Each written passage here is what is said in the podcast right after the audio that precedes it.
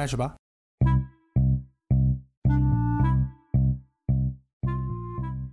陌生人你好，我是小宋，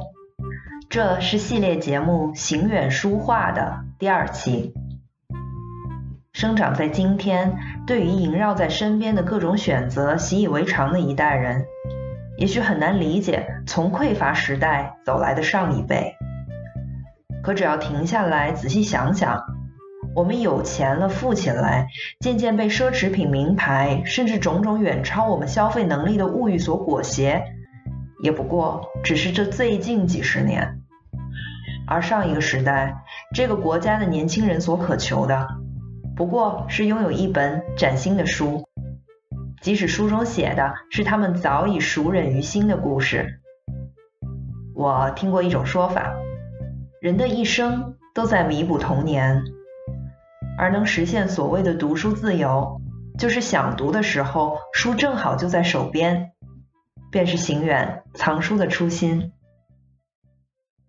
在这个藏书这里头，我就是我实在就不是很懂，所以我想象的就是，比如说，呃，就是你们藏书会不会像，比如像我有的朋友买碟嘛，就会有那种洗版，就是说它会有越来越清楚的，就是藏书应该也有对吧？都有都有，就是呃，跟收藏差不多，它里很多共性的东西有，但是呢，可能涉及到具体。收藏的品类不一样的话，它里边可能有一些收藏的规律，或者有些有些细微的地方，可能彼此之间还是有些差异啊。这个，呃，我这个应该不太属于这种，这个其实就是涉及到一个定位的问题，就是说你在别人眼里面，你买书家里那么多书，肯定就是藏书家，但是可能我在我心里，藏书家是有个标准的啊。哎，就是真的有藏书家这种，就是作为一个。专有名词是吗？就好像以前我也觉得什么博物学家这种，就是 突然一下出现的词。对，其实像博物学家这种东西的话，呃，它其实有个专业和非专业两种吧。就是如果说，呃，像这种博物学家，呃，这种东西出现之前，或者这种职业出现之前，很多时候它其实本来是一个业余的事儿，就是比如在英国，你呃。家里家趁人直，祖上有一些遗产，然后呃，你有钱有闲嘛，然后你就呃对各种事儿比较有兴趣，然后你会去到自己家花园里就看看家里的花草树木啊，然后还会到一些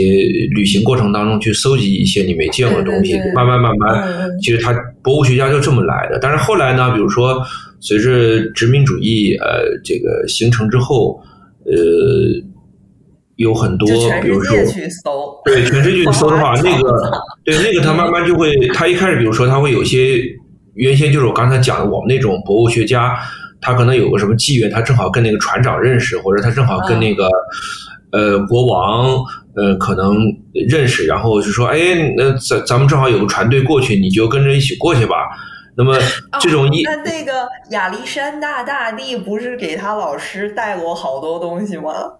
对啊，其实就是说，呃，你说，呃，他老师，呃，亚里士多德是一个，呃，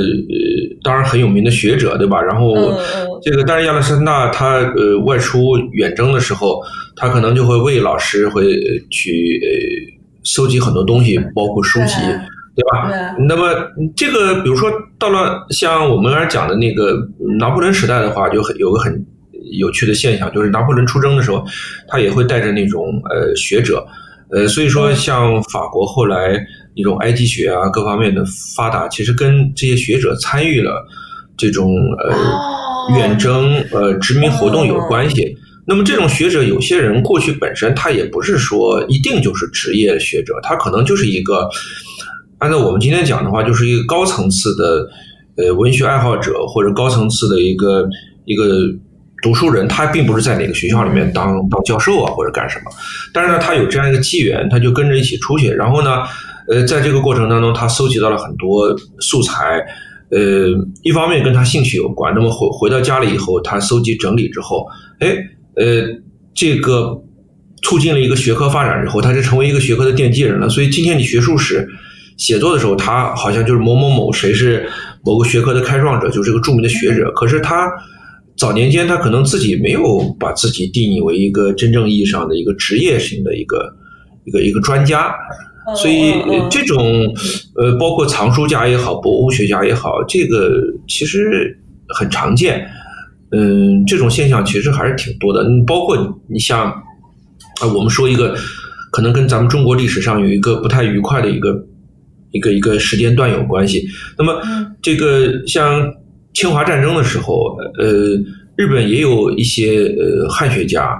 嗯，研究中国的一些一些人，呃，参与到了对中国呃图书的，我们把它定义为掠夺嘛，其实他就到中国来搜寻他们感兴趣的跟中国历史文化相关的书，把这些书就呃带回去了。当然了，这种呃获得的方式，呃，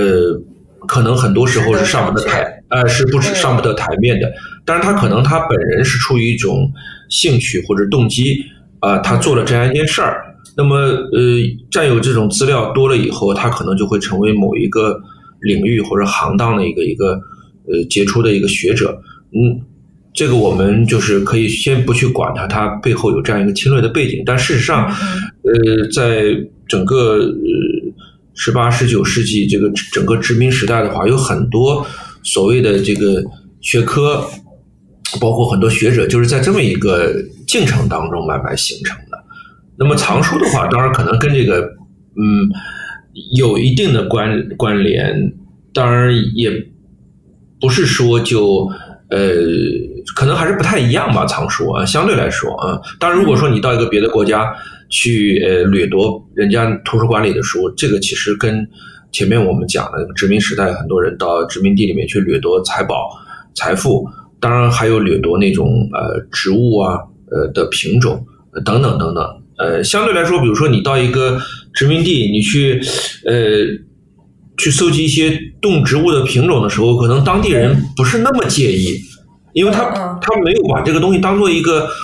财产或者当做一个特别重要的东西。比如说你你你殖民者去了以后去抢那个国库里的黄金，去抢人家老百姓家里的金银财宝。那大家会觉得你抢了我的财产，这个东西就很不好。但是，嗯，如果说这帮人来了以后，到一块这个大家其实都视作荒野的地方去搜集一些什么植物的品种的话，大家会觉得这个东西拿走就拿走吧，也无所谓。可是这个对，反正多的是，或者他们见多不怪的一个东西。但是这个东西可能他的欧洲人没见过嘛，他就拿回去了，拿回去以后，其实。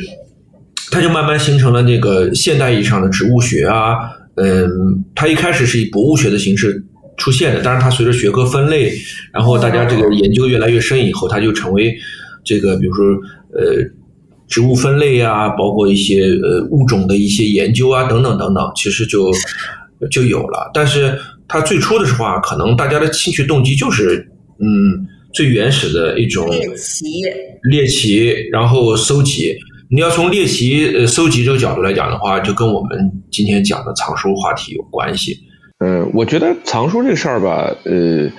是一个自然而然的事儿。也当你一本书都没有的时候，可能你也不太会去立下一个宏愿，说我要去藏书。昨天我不是聊到说，呃，我藏书可能跟一个补偿心理有关嘛。就是因为小时候家里书少嘛，但是呢，对，呃，在父母的这个呃影响下呢，可能就慢慢喜欢上读书这个事儿了。然后呢，但是呢，小的时候很多时候书是问别人借的，嗯，因为我们大院里小伙伴有些家里父母可能比较舍得花钱给孩子买书，有些家里呢他也有一些存货。我我记得我我我们大院里有一个小伙伴。呃，他家里好多好多连环画，所以我们想去读连环画的时候，都会问他借，但是呢，他又怕我们借了不还，啊，于是呢，他倒是说你可以到我们家来看嘛，所以我就记得我们当时有几个小伙伴就，呃，到他们家。呃，就是在他们家看，只能阅览，不能借阅。对，就有点像阅览，然后阅览室，嗯，然后那种就是你呃读完了以后，然后其实你还想再看，但是到家里就没有的那种心理吧，可能一点点积累吧，就是你心里会想，有哪天我要是有，我们家也有就好了。对，然后还或者说哪天，对，第一个你家里有店了，第二个是你你手上也有钱了。嗯，你就能够有点自己喜欢读的书在手边儿，因为还想不到藏书，就是说，呃，想读什么书就买，嗯，就是很方便，就这个想法很朴素。嗯，昨天也聊到中学图书馆嘛，就是那个我小小学的时候呢，因为语文成绩比较好，那个班主任老师呢是一个语文老师，他呢就我记得在大概在小学四年级还是五年级的时候，嗯，你想计划经济时代什么都是有名额的。当时呢，就嗯把我招到办公室，当然班上还有两三个就是语文也学的比较好的同学，就招到办公室说，呃，区图书馆有一个青少年阅览室，可以办证，说你们要是想要的话呢，呃，你们就填个表，我就给你办个去办个证。后来我就填了以后呢，还真的就办了一张阅览证，然后呢就嗯我记得很很清楚嘛，周末然后。从来没去过图书馆，不知道图书馆是什么东西。那个就跟着那其他有证的几个小伙伴就一起，呃，沿路连走带问，呃，好不容易找到那地儿。进去以后呢，其实它是区图书馆，呃，专门有两间房间，上面挂了个牌儿，说是青少年阅览室。呃，进去以后呢，呃，确实有很多就是青少年读的书，呃。它呢倒没什么连环画，但是呢，它会有那种，可能你也读过，就是当时有一本呃很有名的书叫《上下五千年》。哦，我知道。对，《上下五千年》那个作者 叫林。全书式的那种书。呃，就是中国历史嘛。然后呢，他那个作者呢。叫林汉达吧，如果没记错的话，他其实同时也写了很多历史故事，什么东周列列国志故事、三国故事。其实《上下五千年》那本书是在他之前写的故事基础上，就重新就是组合的。后来他应该是没写完就去世了。后来他跟另外一个作者就把它续上了以后，才叫《上下五千年》。所以《上下五千年》前面应该是大概前大半段是他写的，后小半段是那个人写的。所以那个图书馆里有好多，因为我小时候喜欢读历史书嘛，因为呃历史书其实也跟连环画有关系，因为当时大部分连环画它分分两类啊，一类呢就是历史题材的，比如说《西游记》啊、《水浒传》、《三国演义》，呃，这是一类就是中国传统文化的，包括中国成语故事这种连环画。还有一类呢，其实现在都很难想象，还有一类连环画是什么呢？是电影呃连环画。就是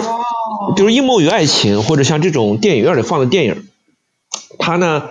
呃，你没去看过电影的，比如很多乡村啊，或者什么按照今天的话，三四线城市，它不可能有这种外国电影，包括中国电影。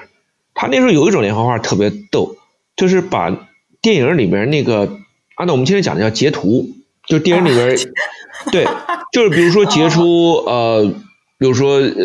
六十四张有代表性的截图，然后下边请一个写手，把那个截图下边写一段解说文字。这解说文字其实合在一起就是这个小说梗概。但是真的截图还是画的画啊？不是画，它是真的是就是呃电影里边的那个实物图像，这是有一类的。画画的也有一类，画画的那类呢，就其实就相当于是再创作，是根据一部电影，然后请一个画师。呃，自己去画那个电影故事，这也是一类啊。嗯，当然，连环画分好多种，还有一些其他的，我就不多说了。呃，其中有一类就是那种跟我们那个年代有关，比如说呃什么《林海雪原》啊，呃那种革命革命题材的小说，什么李自成啊什么之类的。小时候我们家我爷爷有好多，我我也看过。对，然后还有雷锋的故事啊，这种宣传正能量的那种，呃也很多啊。呃，所以我看的比较多呢是历史类的。后来，所以去了那个阅览室呢，我就借了很多啊，就是那种呃历史类的通俗的给青少年读的读物。其实写的很好，语言也很好。就是你读了那个东西以后呢，呃，知道点历史故事，呃，其实写作文也很方便。所以语文老师为什么让我们去办证呢？他也希望你这个通过阅读提高语文成绩嘛。嗯，是对吧？然后呢？所以那时候书往下借吧，借完以后其实心里挺不想还的，但是你你借书肯定得还嘛，因为你还了才能借下本书。再说你不还书，这个也说不过去，对吧？所以 就是这种，无论是到别人家借书还是到图书馆借书，就是说这种种子就埋下了。因为我呢小时候应该在就是买东西方面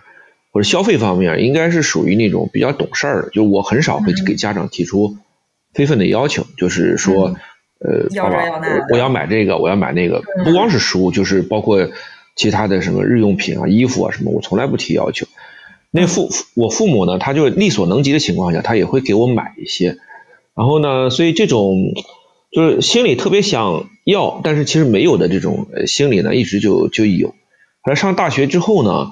就开始就藏书的初步吧。就上了大学以后呢，因为自己也读了那个类似于外国语，也跟外语文学有关系。包括呃高中那时候读了点世界名著，然后呢上大学以后呢，就有点羞愧，因为到大学里边很多同学也是读了很多书，尤其是文学类的书。其实我真的跟他们比的话，有的时候读的真的很少。而且你现在学了那个德语文学，对吧？然后也是算外国文学一类了嘛。然后就觉得这个得补补课，所以那时候图书馆借书之外呢，后来就是家里不是每个月给生活费嘛？因为我们是本地人，家里那个生活费呢一般是定额的。比如说，我记得那时候可能我妈给我一百块钱吧，那一百块钱是什么概念呢？就是呃每天的伙食应该是。三块钱能搞定，就是早中晚。然后呢，一百块钱相当于是，你想，嗯，你如果住校的话，你是一个月在学校生活三十天，对吧？然后，呃，差不多一百块钱呢，就是你的，呃，就是一个月的伙食加上买肥皂啊什么之类的，就是基本消费嘛。呃，因为我们那个在城里上大学，跟很多那种在郊区大学不一样，就是我们那时候，比如说。呃，出去逛逛玩都可以步行的，不不需要就是公交，就这个费用也没有。呃，然后呢，我呢是那时候已经就是有点想买书了，所以那时候就想怎么能把省钱省下来。第一个呢，因为本地人嘛，你周末可以回家，对吧？所以你那一百块钱生活费，其实周末的钱你用不上，其实就能有二三十块钱的富裕啊。然后呢，嗯，你说一天三顿饭，可能有的时候。呃，少打一个菜可能也能省点儿，呃，就是多多少少的一百块钱能省个三十块钱到四十块钱下来，呃，很多了已经是一笔钱了哈。对对对，但是我我这么说倒不是说呃自己当时那个就有多抠，怎么说呢？就当时我我们家庭是普通工薪阶层嘛，其实生活还是就是够的，够的，不是过得去，就是说还够的，就是你你想吃什么基本上能吃什么。呃，但是呢，其实我们同学里面就有很多贫困生，人家人家一个月也就二三十块钱，这二三十块钱有可能还是家里父母给借的啊，然后也有可能学校再发点补助，就是人家那个二三十块，其实也三十三十多块钱，就是加上点学校补助也能过，所以我不是说我把钱抠下来就自己生活多差，其实没有啊。后来呢，就是因为到了高年级之后，呃，有的时候下午就没课了，嗯，那时候后来我就。就想哎，我如果中中午回家吃饭，不就又能把午饭大头这钱省下来了吗？就说 后后来就经常这么干，就有的时候呃下午没课了或者什么这就回去蹭饭，蹭完饭以后再回学校看书啊什么之类的。嗯，所以那个当时嗯九十年代的时候呃就是有一股子呃就是做生意的热潮，那个做什么生意的都有。呃，其中呢有些就是呃文艺青年吧，他干其他的也不行，他觉得自己爱读书，那就开个书店还能挣点钱，就特别朴素的想法。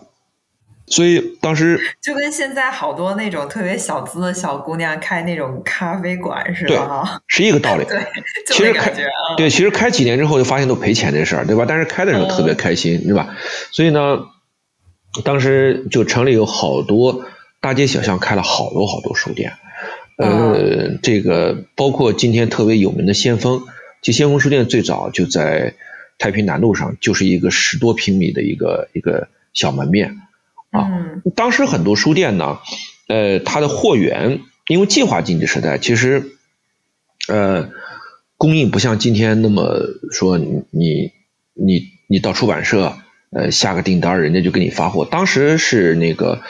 呃，正好像市场经济转型的期，就是说私营书店说正规渠道向出版社订货，人家基本上不给你。呃，第二个呢，你也挣不到钱，就是人家呃都是给新华书店供货，给国营书店供货，给你供货，人家不会给你太多折扣，甚至人家看不上你都不会给你书，因为你一个民营书店，我你你又不可能一下子进一百本，对吧？你一下子每次进个三五本，人家都不够这个。嗯，就是成本不够折腾的，不够折腾的，对，所以 他们后来就是这种小书店呢，他们有一个就是两个方式，就第一个呢，就是当时已经有了这个呃面向市场的图书批发，呃，我不知道你还记不记得，当时山西路有一个图书发行批发市场，就是那个批发市场，俱乐部里面，对的对的，当时呢，其实就是说他们从出版社。通过正规渠道批发书进来，他比如他一本书，他可以进一百本，那出版社很愿意发给他，而且他也不进一本，他进好多本。那么然后这民营书店呢，再到批发市场去批发，其实跟小商品批发道理是一样。嗯，那这个呢是一个渠道，就是呃他挣个差价嘛，对吧？对。那么还有一个渠道呢，其实是更吸引读者和他们的，就是到出版社的仓库里去拿库存书。哦，因为计划经济时代呢，那个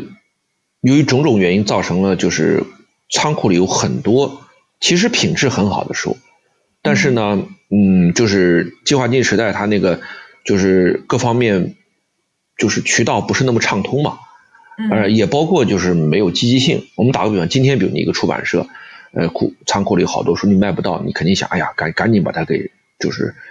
就是。出掉，出出掉，出掉的话不就能回款？国营出版社就是挣那点钱都是国家的，也也无所谓，对，旱涝保收的也无所谓。对，所以呢，就就就就就呃出现了就是大量的库存书。那么其实他们也因为你仓库涨了以后，你新书你进入不了库也很麻烦啊，所以他们也希望库存书出来。那个新华书店呢，他很少去干这个事儿。因为也是国营的嘛，他何必要去进库存书呢？这个都是非正规渠道，对吧？那个，所以民营书店呢，他就打听到消息以后呢，他们就会去到出版社那儿去呃呃清库存，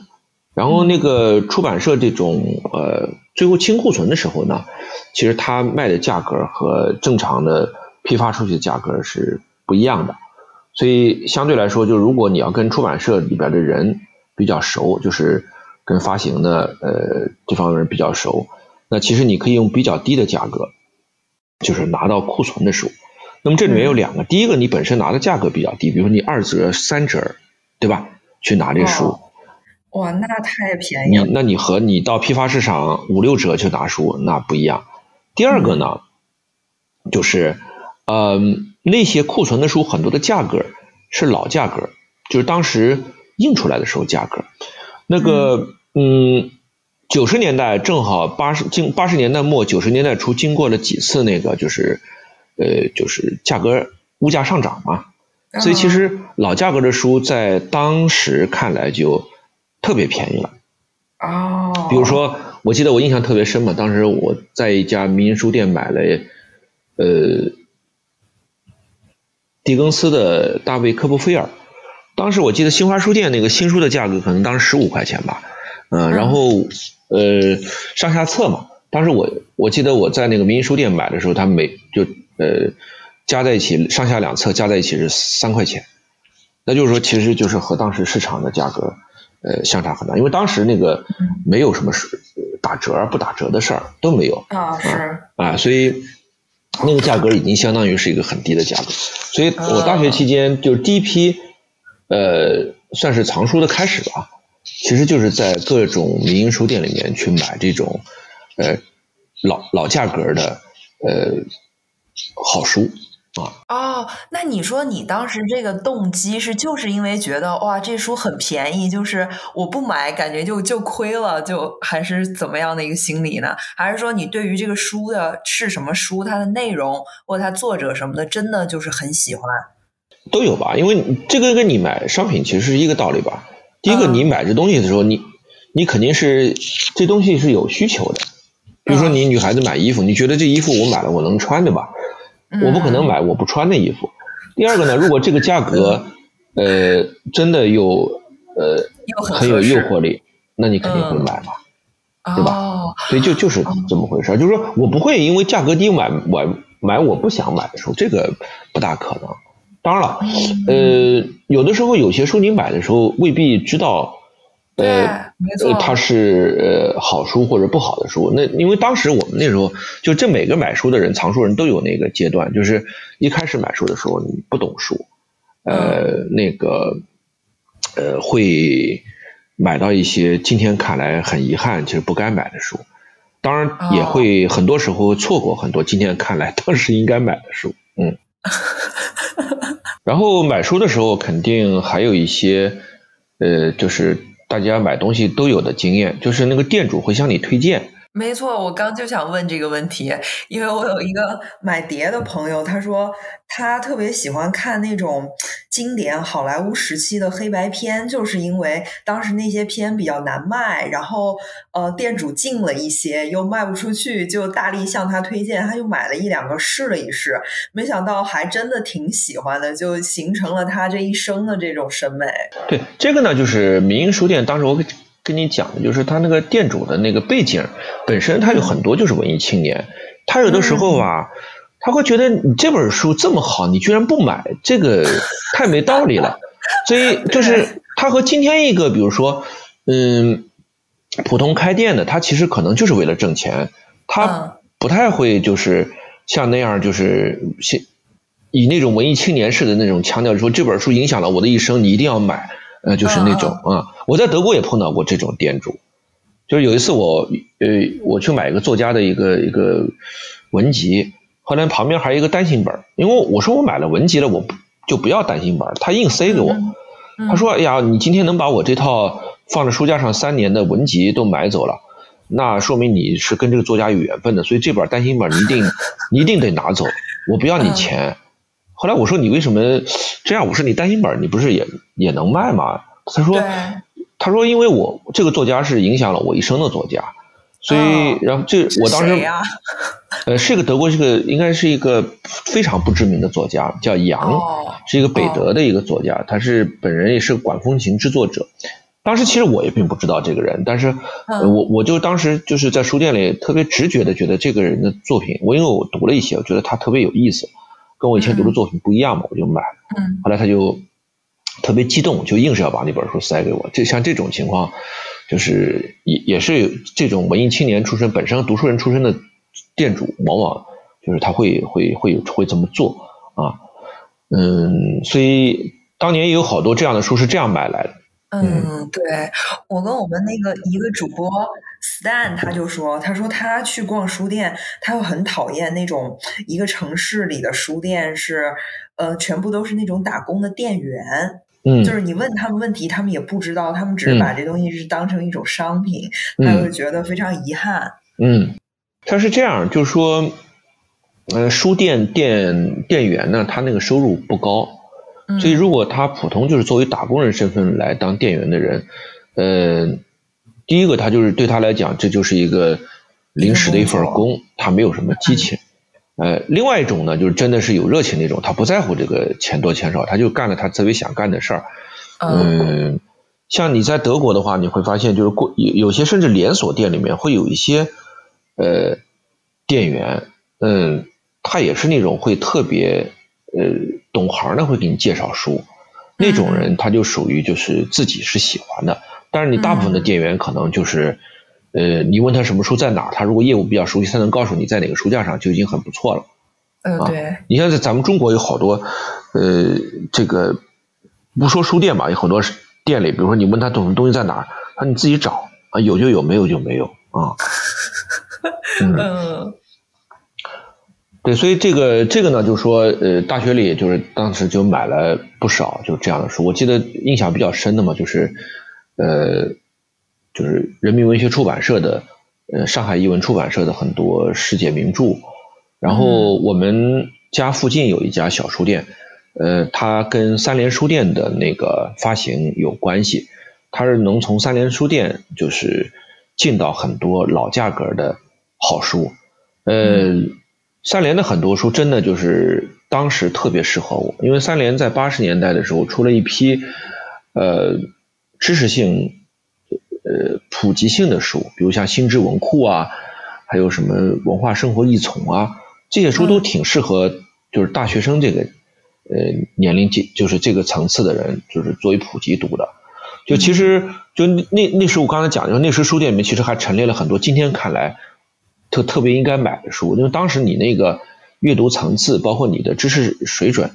你根本就不懂得去欣赏那些书，那些书当时已经错过了啊。呃，但是当时确实在那家书店也买了好多三联的书，所以就是那种呃阅读趣味吧，其实呃的形成跟跟这种呃有相当大的关系，就是你读什么类型的书，呃，包括审美也是这样，就是因为我们那时候读了很多呃老的三联人民文学出版社，当时三联。人民文学出版社那种老牌国营社，每个社都有一两个呃特别厉害的装帧设计师。哦。那个我记得三联人民出版社、三联出版社有有好多好多书，后来我才知道，他的设计者是曹新之。嗯。是呃原来老上海的一个一个也是一个诗人，后来就是也是一个装帧设计家。包括呃三联书店以前的老总那个范用，他自己会设计书。当时我们没有概念，有很多说是谁设计的，心里并不了解的事儿，也不关心的事儿。但是呢，他们设计的很多这种书的这种形态、封面，包括色彩，包括文章，就是书里边的排版等等等等，它影响到你现在对书的形态的一种一种基本的审美标准。所以今天，所以今天你会有的时候你在市场上拿了一本书，你会这本书怎么这么丑啊？或者这本书怎么看着怎么觉得别扭？其实呢，你会发现，就是你看着别扭吧，哎，其实年轻人还挺喜欢的。嗯，那就是说，像我们这种趣味，就跟你吃东西也好，对吧？你的穿着打扮一样，就是它是你有你那个年代，有你那个特定的那个时空下面的那个那个形成烙印，对。所以，所以这个呃，大学阶段就是用这种零花钱，然后去呃买书，这个算是我第一批吧。我当时记得这个大学。呃，四年下来，嗯，我爸后来就在呃，就当时我爸他们那个国营单位还有木工房呢，就是 就是国营单位什么都有，对吧？他有个有有一个木工房，因为我爸他们是科研单位嘛，实验室里有很多呃器材设备，呃需要这个呃储物的空间。架子，他们所以经常有那种，所以他们单位里边实验室里边的很多柜子都是定做的嘛，因为你那些柜子都是根据实验的要求，他要定做的，所以他们单位有木工房。所以那个木工房呢，那个市后来市场就是计划经济时候呢，就这个他们木工房就是也有自负盈亏的这个，那对？所以单位里边的同事，你自己家里面想打些家具也可以让他去打，那么他收费呢比外边低，然后呢。呃，但是比给单位做呢，因为他们是他们集体的那个收入嘛，所以他们也比较有积极性。所以当时我爸就在那个木工房帮我订了两个书架，呃，当时呃先后订了，因为后来一个书架放满了，后来又又订了一个。后来到了大学毕业的时候，我记得我，我后来我们家可能有第三个书架，反正这三个书架都是在木工房定做的，所以你就可以看出，就是说。从无到有。嗯，那当时你爸妈他们支持你吗？买书什么这些？嗯，挺支持的吧，因为我爸他毕竟自己也爱看书，可能年轻时候他也有那种就是有钱没钱买书，然后那种心理吧。他觉得儿子喜欢这个，呃，而且我也基本上就说呃。怎么说呢？就说给我零花钱，我自己那个嘛，也没有多多问他们要钱。当然这个不重要，就是他觉得这个是个挺好的事儿。嗯，我外公是呃特别喜欢我读书这个事儿的，所以嗯嗯，在买书的这过程当中，我外公还帮过我几个忙。就是呃，因为我外公呢，他以前是老的那个国营商业系统的，他跟那个呃新华书店系统里边。有些人认识，其中他就跟南京市当时新华书店那个对公服务部搞发行的一个一个人是老朋友。当时呢，我就特别想买一套《史记》，呃，还有《资治通鉴》，还有一套汉语大词典。当时那个书就是工具书，就很贵了。嗯。呃，而且那个年代就是没有打折这个事儿，你知道吧？所以，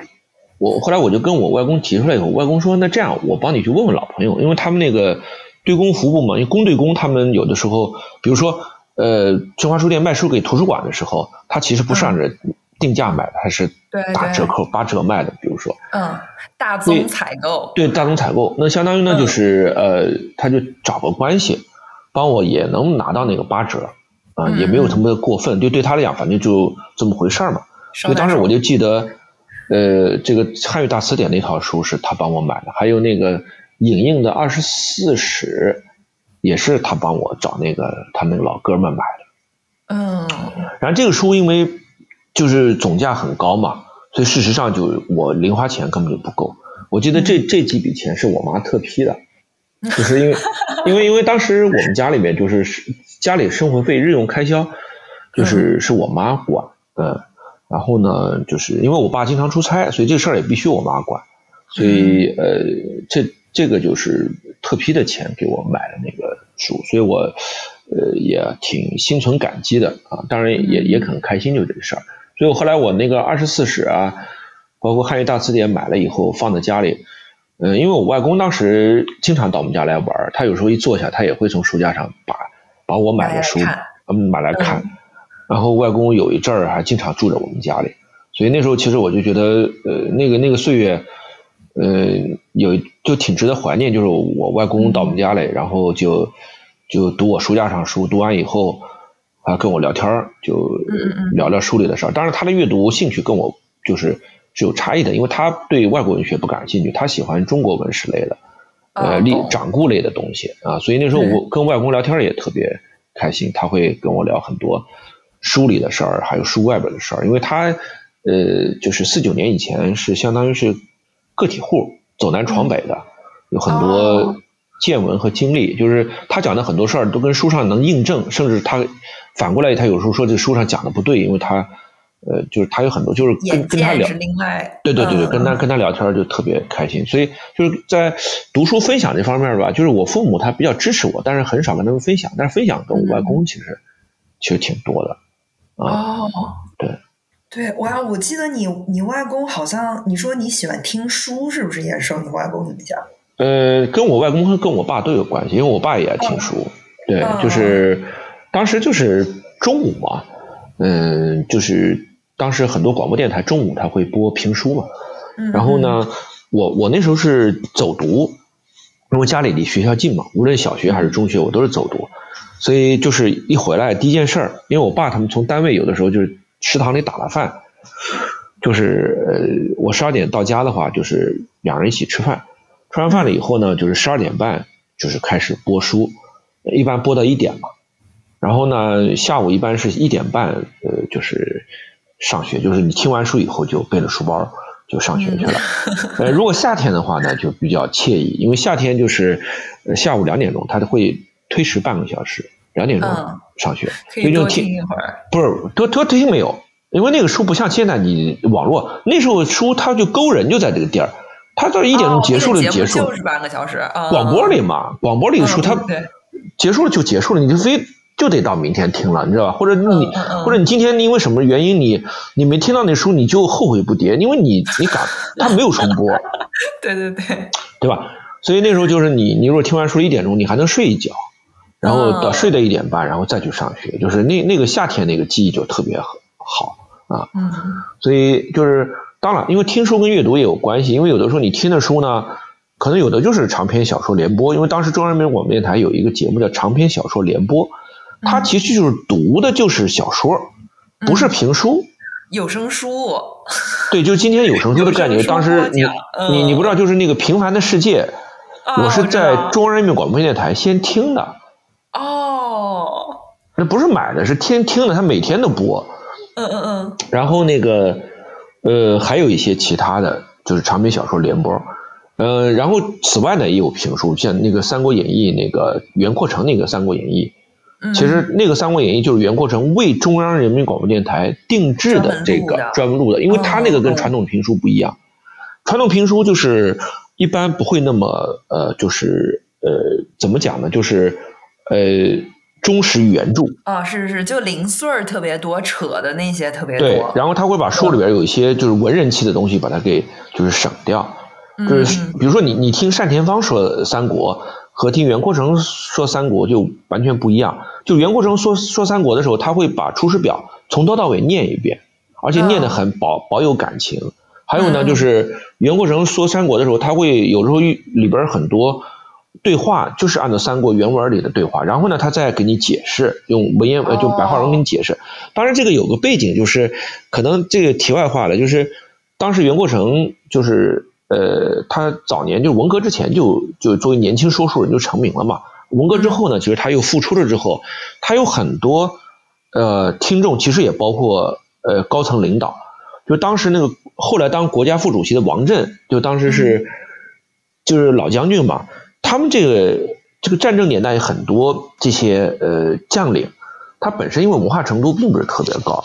嗯，当然他们后期在革命实践当中，包括在这个工作实践当中，他们善于学习，其实后来也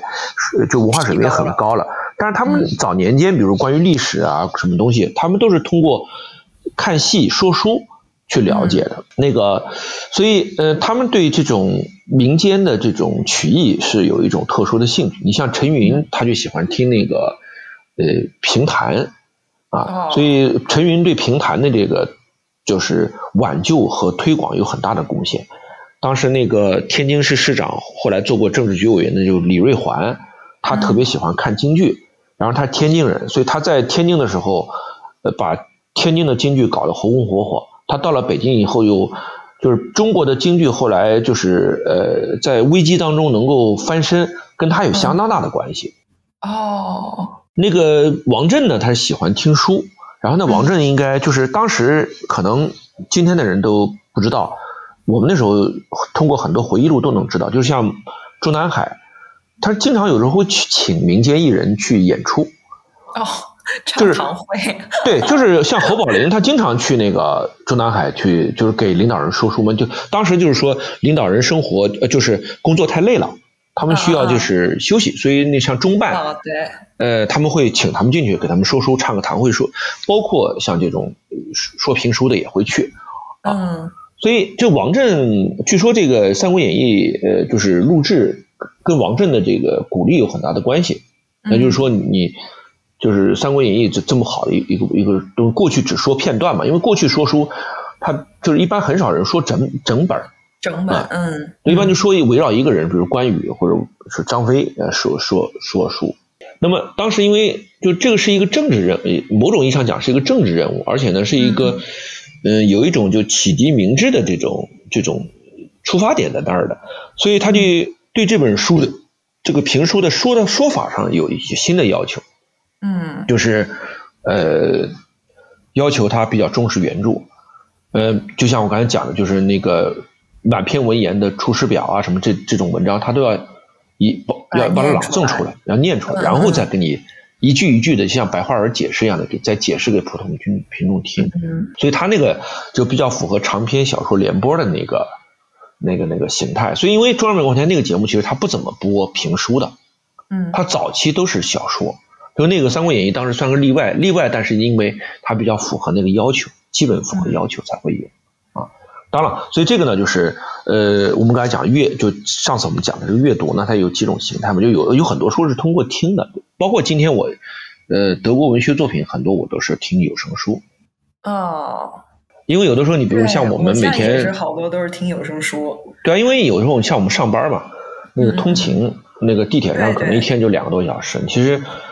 就是有的时候你还得转车，还得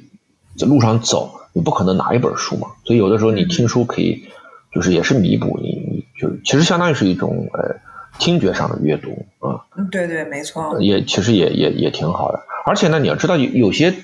就是尤其像我们非母语者，这个听书它还有一些其他的一些好处啊。第一个就是不是说那种练听力，这个其实比较低层次了，就是。它它会就是好的有声书，它其实会还原小说本身的口头的传统。嗯，就是我们经常忘了，就是这个小说最早的传统，它其实是说故事。对。所以其实如果一个好的小说家，呃，他的小说呃有很多是善是适合阅读的，当然有些是不适合，比如像尤里西斯这种书，它是不适合就是朗读的。嗯嗯。但是一个就是那种传统的呃善于叙事的呃那种小说家的作品是适合就是去朗诵阅读的。嗯。啊，而且呢，如果比较好能够请到比较好的播音员甚至是演员来演绎的话，他可能还会增添很多。就是阅读上所不具备的一些美感。嗯，是同意。所以那个藏书的事儿，我们再回到这个话题上，就是说，后来大学毕业嘛，工作了嘛，工作的话就就有自己的收入嘛。嗯，但我我算是就是呃，刚工作的时候，我基本上就是把呃整数交给我妈，因为你你你就是毕业了嘛，然后你还住在家里，嗯，也没结婚，也没女朋友。就是其实你你生活费都是家里开销嘛，你一天三顿在家里吃啊什么之类，所以就我们那个年代觉得好像天经地义嘛，在家里住就是把工资交给父母，呃是当然没没觉得有什么，就是很正常。然后呢，我妈会让我留自己留个零头，比如说我当时我们一个月挣，比如说呃我记得我第一个月工资这个几百块钱吧，呃就是把整数交了，剩下个比如说大几十，呃然后就。就可以零零花，那那那我零花基本上就是买书，我真的没有其他什么别的爱好。后来有些要买大书的时候呢，就厚脸皮跟爸妈讲，说哎呀，这个这个月能不能就少交你一百块钱？我我要买一套什么什么书，你知道吧？后来呢，就说嗯，你刚才讲的支不支持呢？其实这跟空间有关系，因为我爸妈其实对我买书没没什么意见，但只不过后来书多了以后就是。有限的那个居住空间放不下，然后塞的到处都是，其实有有点影响生活质量。其实他们有时候还是会说两句，但是说两句就是，也就是点到为止的说两句，不会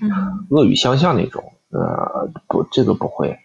嗯，后来因为就是结婚嘛，结婚之后，呃，后来又搬了家，等等等等，就是这个书就越买越多啊，越积越多，然后呃，弄的就是有时候。就是爱人也有怨言，但是呢，就是可能就是那种发发牢骚嘛，就是他就是实在就是忍不住的时候会说两句，说完了这事儿就了了，可能也不会天天盯着你说这个事儿。啊，是，对，嗯，对，嗯，但是现在还有一个，就对我来讲有个好处，就是说，因为我们现在因为就是学校分的那房子在郊区比较远嘛，然后我们也不过去住。啊，所以我们基本上现在还是跟着孩子求学啊，就是到处迁徙的住。所以其实大部分的书呢也不在眼前儿，就是后来就搁在那个。对对对，我我觉得有点严。就是如果如果那个书，如果天天就是待在那个那个房子里，看着那个堆的到处乱七八糟的书的话，可能嗯，就是你不要说我爱人有怨言了，你可能自己看的也也也会有的时候心烦意躁，你知道吧？嗯嗯。就这个是这样。所以，嗯，种种原因吧，反正就觉得就家就买书藏书这事儿呢，倒也没有特别引起太大的什么家庭纠纷啊，包括跟父母的、跟跟妻子的，嗯，只不过呢，可能就书是多了点，因为自己有的时候你要是清醒的时候反省一下，可能有有些书可买可不买的，其实也没必要买。然后，呃，这个会涉及到就是那个藏书的目的，因为我呢是。凭着兴趣，就是跟阅读兴趣有关的藏书，其实跟保值增值没关系。呃，藏书里面分好多种，还有很多人藏书是因为有那个保值增值的这个投资的想法，呃，所以不一样。所以我呢，这个跟阅读兴趣有关的藏书呢，它有的时候就会出现这种情况，就是你这阵儿你对哪类书或者每个话题比较感兴趣，你就会买。买完以后可能看了几本，可能你买了十本，看了三本，你对这话题基本上。呃，了解了，失去了兴趣。呃，不叫失去吧，就了解了以后，你有新的那个兴趣来了以后呢，可能这话题就过气了。过期之后呢，可能那那其他那七本书你还没看，对吧？就是可能你就觉得是好像啊，当时不应该买那么多的，对吧？但是你在新的话题当中，你又会去同样的去买，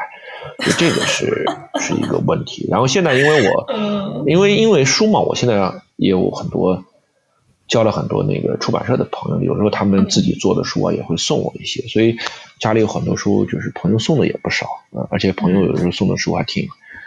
就是还挺大部头的啊，就是我也挺特别感谢他们，但是呢，就是可能就是家里确实书越来越多啊，这确实是个事儿，嗯嗯。哦，对，所以这就是你说的，就是，呃，比如说像现在很多年轻人，他们就是租房子啊，什么没有一个自己比较固定的一个居所，所以好像也就不太有这个藏书的条件哈。对的，对的。还有一个就是现在呢，尤其在中国，就是这个电子书嘛，嗯，没错，嗯，还甚至网络阅读啊，就是说这个有很多嗯读者他可能。呃，读的那些作品也只以互联网呃形态出现，就是嗯，网文对网文或者网络小说，呃，只有那些特别呃，就是百里挑一的，对，然后才会有出版社跟你联系说这个出实体书，出实体书。那么出实体书呢是这样，就是说很多读者读惯网文的人，他有的时候对实体书其实并不满意，呃，因为。那个一旦出了实体书之后呢，在内容的审核方面其实也要求比较严格，所以它原文当中很多东西它都会被删掉。嗯嗯。它有时候可能还有些地方要做一些修改。嗯。更多的就是它要压缩。嗯。所以往往就是呃，如果你喜欢一个网络作家，你看过他网文的话，可能你那个书出了以后你一定会买，那只是一个情怀的事儿，就是你 我买了这书，但其实他。真要读的时候，他肯定不如读那个网上的时候那种爽啊，肯定是这样的啊。嗯，所以这个里边也涉及到问题，说很多人买书其实不是为了读，嗯嗯，他可能就是因为我喜欢这个人，这个这个作家，我就他出书我一定要买，就有点像你，比如说你你如果呃喜欢一个演员，你你喜欢看他电影，然后你可能看完了以后去买了碟子，可能买碟子也未必在家里就看，但是。你你就觉得哎，我喜欢这个人，我就买。那买书其实一个道理嘛，嗯嗯嗯，明白。哦，那哎，对呀，那你有，那你就是对于这个电子书呢，你你平常是两种都看吗？还是你会觉得哪种比哪种更好？电子书对我来讲的话呢，就是嗯，是移动。过程当中的阅读，就是你通勤的时候，呃，除了听书以外，你可以拿一个 Kindle，然后就是去读。呃，一般我在家里，如果手边有实体书的话，那肯定是优先就是实体书的。嗯。而且电子书对我来讲的话呢，因为国内呢这个盗版现象其实很正常，因为我有好多书也是朋友。就电子书人朋友传给我的，其实那个来源其实都是在灰色地带嘛，就是你这个朋友之间你也不会问你这书是买的还是不是买的，对吧？就是说大家传来传去，就是呃这种书呢，其实有时候对我来讲就是嗯，往往更多的有点像就是试读哦，就是比如说有一本我没有纸质书的书，别人朋友给你了，然后你看了以后你觉得挺好的，我可能看到。四分之一的时候，可能我就会去买这本书了。哦，对，就是对我来讲，就是我我跟我那出版社朋友开玩笑，因为他们都是人家出版社，就是希望你是买正版书的嘛。那你这个老买就脑不明渠道的来了好多电子书，人家心里都是犯嘀咕，你知道吧？然后呢，我就跟他们开玩笑，我说你们放心，就是你们出的书，只要能我看上眼的，我一定会买实体书。如果我是我有电子书，我拿来看了，我如果看不上眼，我没看，就相当于就是这个电子书就没有消费嘛。嗯嗯嗯。就相当于你们也不亏什么，对吧？对。就说我我我最后还是会买我想看的书，其实跟就没有这个电子书，我其实相对来说有了这个就打引号的盗版电子书的话，其实它多了一个让我购买的一个契机。嗯嗯嗯嗯嗯，可以先试读一下。因为因为有了电子书，我才知道有这本书，我才会去买这本纸质书。否则的话，可能连这本纸质书都不会去，都不知道有这本书。嗯。所以这个其实有的时候我会跟出版社朋友聊天，其实出版社很多朋友他们呃心里跟明镜似的，就是他们知道，就是爱看书的人，他一定就是如果真的是特别喜欢一本书，想把它看完的，大概率会去买，就是呃纸质书。嗯，所以那个盗版的电子书对他来说就是个试读，就他不会因为有了这个电子书之后就影响他那本纸质书的销售。嗯，而那个把那本纸质呃电子书通篇读完也不会去买书的人，那个人天生也不会到书店去买这本书，他不会因为是有了这本电子书他读了他才不去买纸质书。嗯，就这本书，如果他读的过程呢，他觉得就以电子书形式读完了，不再去买纸质书的话，那这个人他在书店里也不会去买这本书的纸质书，他会在书店里把这本书看完。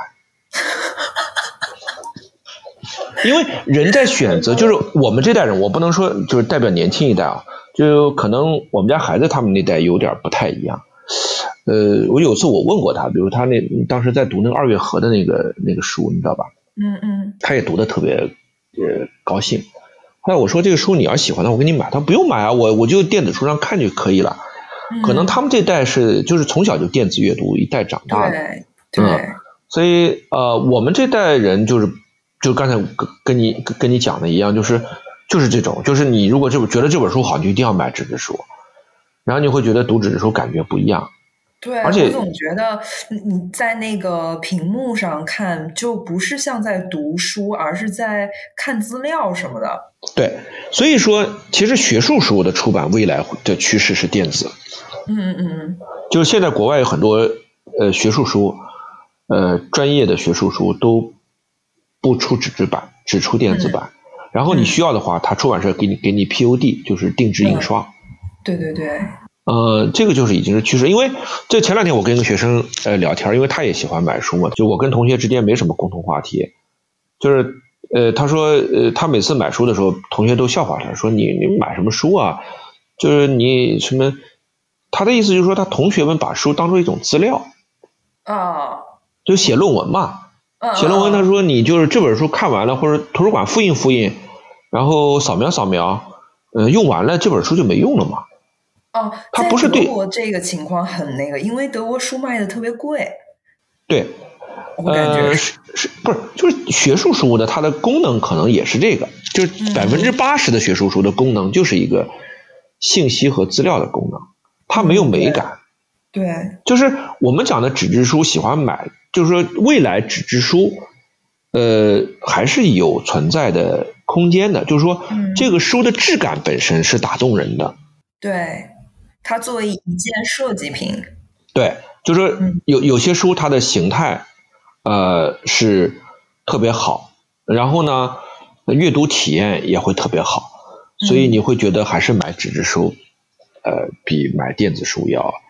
就是值。嗯。还有一些书，就是看，其实有很多认知心理学家，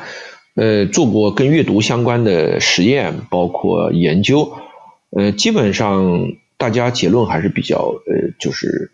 呃，就是一致的，就是说，呃，电子阅读它大概率情况下会导致人们阅读的方式比较粗糙，嗯，就是快速，它其实是不适合深度阅读的。对，我看过一个什么，嗯，好像研究吧，就是说，你看纸质书的时候，你觉得比较轻松，然但是你一直盯着屏幕就会觉得很累。嗯。呃，当然，除了说它那屏幕亮度啊或者什么这些的话，还有一个就是因为你在阅读纸书的时候，你翻书啊什么的，这个对你的脑子是一种休息，但是你在看屏幕的时候，你的翻书什么的也是需要你。呃，去操作按键的，对的，对的，就是他一直在给你的脑子提提这种处理的要求，你就连续看就会觉得很累。而且，呃，读电子书，它有的时候这种就是看的这个过程当中，它比较单调嘛。就你刚才讲的，你读纸质书，呃，阅读呃这个跟呃神经啊、跟认知有关的这种呃研究，其实现在呃。还蛮多的，就随着电子书出现之后，其实有很多这方面的研究。那个，对你说的这话题的话，其实它又比较激起你买书的兴趣。这个，呃，我看了那个去年年底吧，应该这本书可能已经出来了，就是那个，呃，牛津有一本关于阅读的手册。其实这个手册它不是，它是一个很专业的关于阅读的研究。嗯，我看了一下里边有些章节可能跟这个有关系，可能过两天我可能。我得了机会，我去先看一看，如果合适的话，我就买一本。就是他那个，呃，那本书，我一开始以为是研究什么文学阅读啊这方面的东西，它其实真的是很科学的研究阅读，呃，这样一个就是生理啊、什么心理行为的这样一本书。呃，啊，对。然后包括这前年吧，我也读过一本跟阅读有关，那本书也挺挺怪的，就是它里边有很多就是做实验，就是就谈就是阅读对呃对你的理解啊、认知啊等各方面的这个这个东西的体验，嗯不一样，就是所以说嗯咱们这儿聊的话其实挺不专业的，就是嗯但是我们有一种就是普通人可能多少有一种直觉上的，就是说你。电子阅读，对对，这个本就是很朴素的体会，就是你读电子书就容易比较快啊，就是你不太沉得下心来。就是有的你会发现，就是特别难的一些书，你电子书你阅读的时候特别费劲儿。嗯，为什么呢？因为你就像你刚才讲的，就是你的那个呃，无论是标记、操作，其实都是要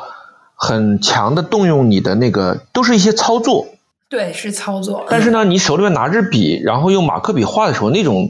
那个操作好像跟这个就是认知上来讲的话，它操作不太一样，它机制不太一样。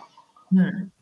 嗯，对，所以嗯，有很多学术书，其实我呃更愿意就是如果有电子版的话，更愿意把它打印下来。比如比如关键的这两页，我我想特别仔细阅读的话，我会把关键这两页打印出来，然后做标记啊，做笔记。呃，而整本书呢，可能我就作为电子版，我就就是扫扫着看，对吧？就是这个可能就是学术书它本身的一个一个一个，就是未来可能就阅读方式，对啊。但是我们讲的就是回到就我们一般讲的那种阅读，就是那种美文型的阅读，就是呃读文学类书啊，或者读史哲类的一些书啊。我我个人觉得，从体验上来讲的话，可能还是就纸质书呃就是更体验更好。啊，懂了。那哎，那我们就聊聊名人藏书的一些轶事吧，怎么样？这名人藏书这事儿呢，其实呃，故事多了。嗯，关于藏书的书也特别特别多。其实你你如果嗯，就是关注一下这种呃，谈名人读书啊，或者谈书本身收藏啊这些书，呃，我们国内一般把它会定义为一个大类，叫书画。就跟诗画、词画一样，它叫书画啊。嗯，对。然后国内有很多自己喜欢藏书、呃买书的人，也会自己写书画啊。就是这个国内早期比较最有名的就是西递书画，就是呃郑正铎啊，郑西递他的那个书画。嗯呃，那个他是正是以书画这个名字命名的，然后后来有好多人模仿他，也叫什么什么书画。那里边就会讲很多名人，这个呢，其实也怎么说呢？就是说讲不完，我们就举几个例子吧。嗯，就是刚才讲的，就是藏书，呃，它其实分几种类型。就是古人为什么藏书呢？因为古人藏书，其实他，呃，我们皇家藏书，呃，我们且不谈，因为这个历代，比如说古代像那个汉代啊，比如说这个元明啊，呃。皇家都有藏书，包括最后的这样那个四库全书啊，这都是根据皇家藏书从民间采民间采进，然后这个呃这个然后编成的。这个是从国家它有一个呃保存文化的这样一个贡献。个人藏书呢，它其实多多少少跟个人的兴趣有关系啊，比如他对某一类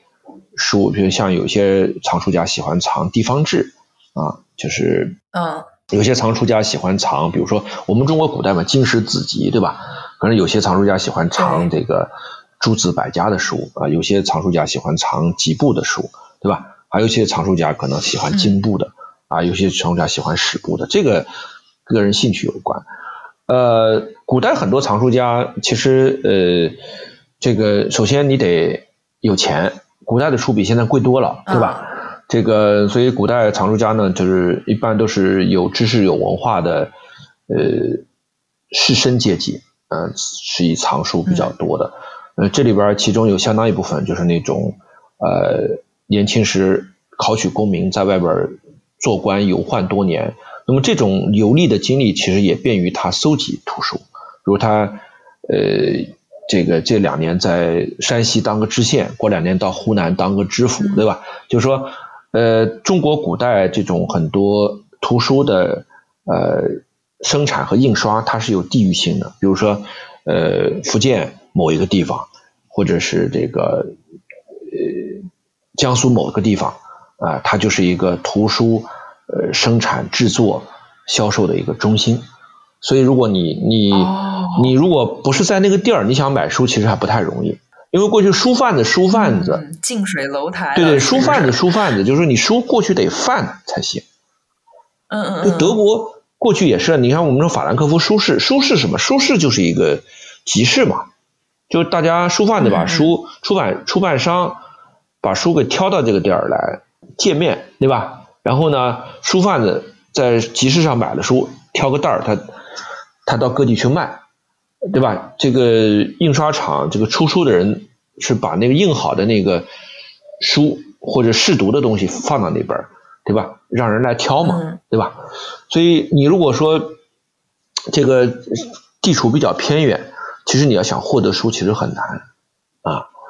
就是你你可能只只有一些跟科举考试有关的一些书，各地都能买得到。你要想买一个什么什么资料，对教辅资料，那因为它有这个刚需嘛，所以它这个流传比较广，而且翻印也比较多。那如果说你希望一些比较呃奇特的、印量比较少的书的话，就就你不在那个。当地你很难收到，而且古代中国，像这中国古代的书的话，呃，有很多课本是私课本。比如说我，我是我是个喜欢写诗的人，然后呢，我写完以后，我家里有点钱，找两个刻工，对吧？找几块上好的板子，一刻刻完以后刻个五百册，我一般都是送送朋友，对吧？然后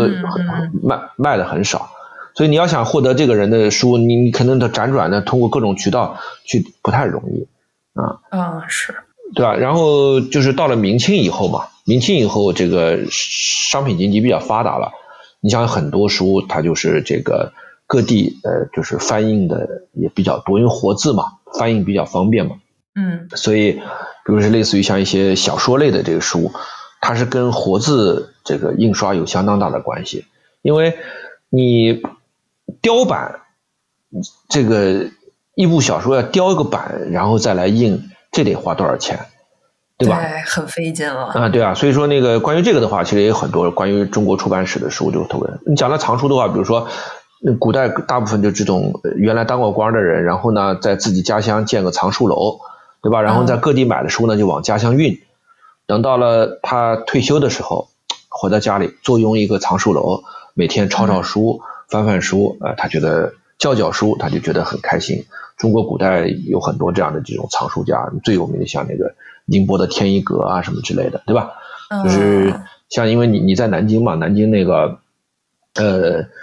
呃有一个甘溪故居，那个甘溪大院嘛，甘溪大院里边其实就有一个仿天一阁的一个地方，就是一个读书楼啊，就是它的一般形制很很很简单，一座楼一般两层的，然后呢下边有一个水池。那个水就是用来 那个的嘛，因为万一着火了就可以就近就近就近取水嘛，啊，所以为什么叫天一阁呢？天一生水嘛，就书最怕的是火，最怕水嘛，嗯嗯嗯，所以它那个就是这种藏书是比较多，所以像我们呃到了宋代以后嘛，就是中国整个文化南移，呃，所以江南地区的很多有很多出了很多藏书的，当然当然北方地区也有藏书家了。你像山东这种孔孟之地也有很多这个著名的藏书家，但是像吴越一带就是有很多这个收藏家啊，就是这个特别多。啊。那我突然一下想到，就是你说，呃，在什么寺庙之类的里面，嗯他们和藏书这事儿有什么关联吗？哎，这个跟西方有点不一样，就是这个，嗯。我们中国古代的这个寺庙啊，它藏主要是藏佛经，就是他们本教的东西啊。嗯，他们很少去藏那个世俗类的东西。他第一个没有这个需求，第二个这东西他们他们没没有这个，就是他肯定不会去藏这个，比如说什么《金瓶梅》嘛，对吧？哎，对对对对，嗯，可能方丈自己偷着藏本《金瓶梅》也也也难说，对吧？但是不会在寺庙图书馆里藏这个东西啊。就是藏经阁里不会藏这个书，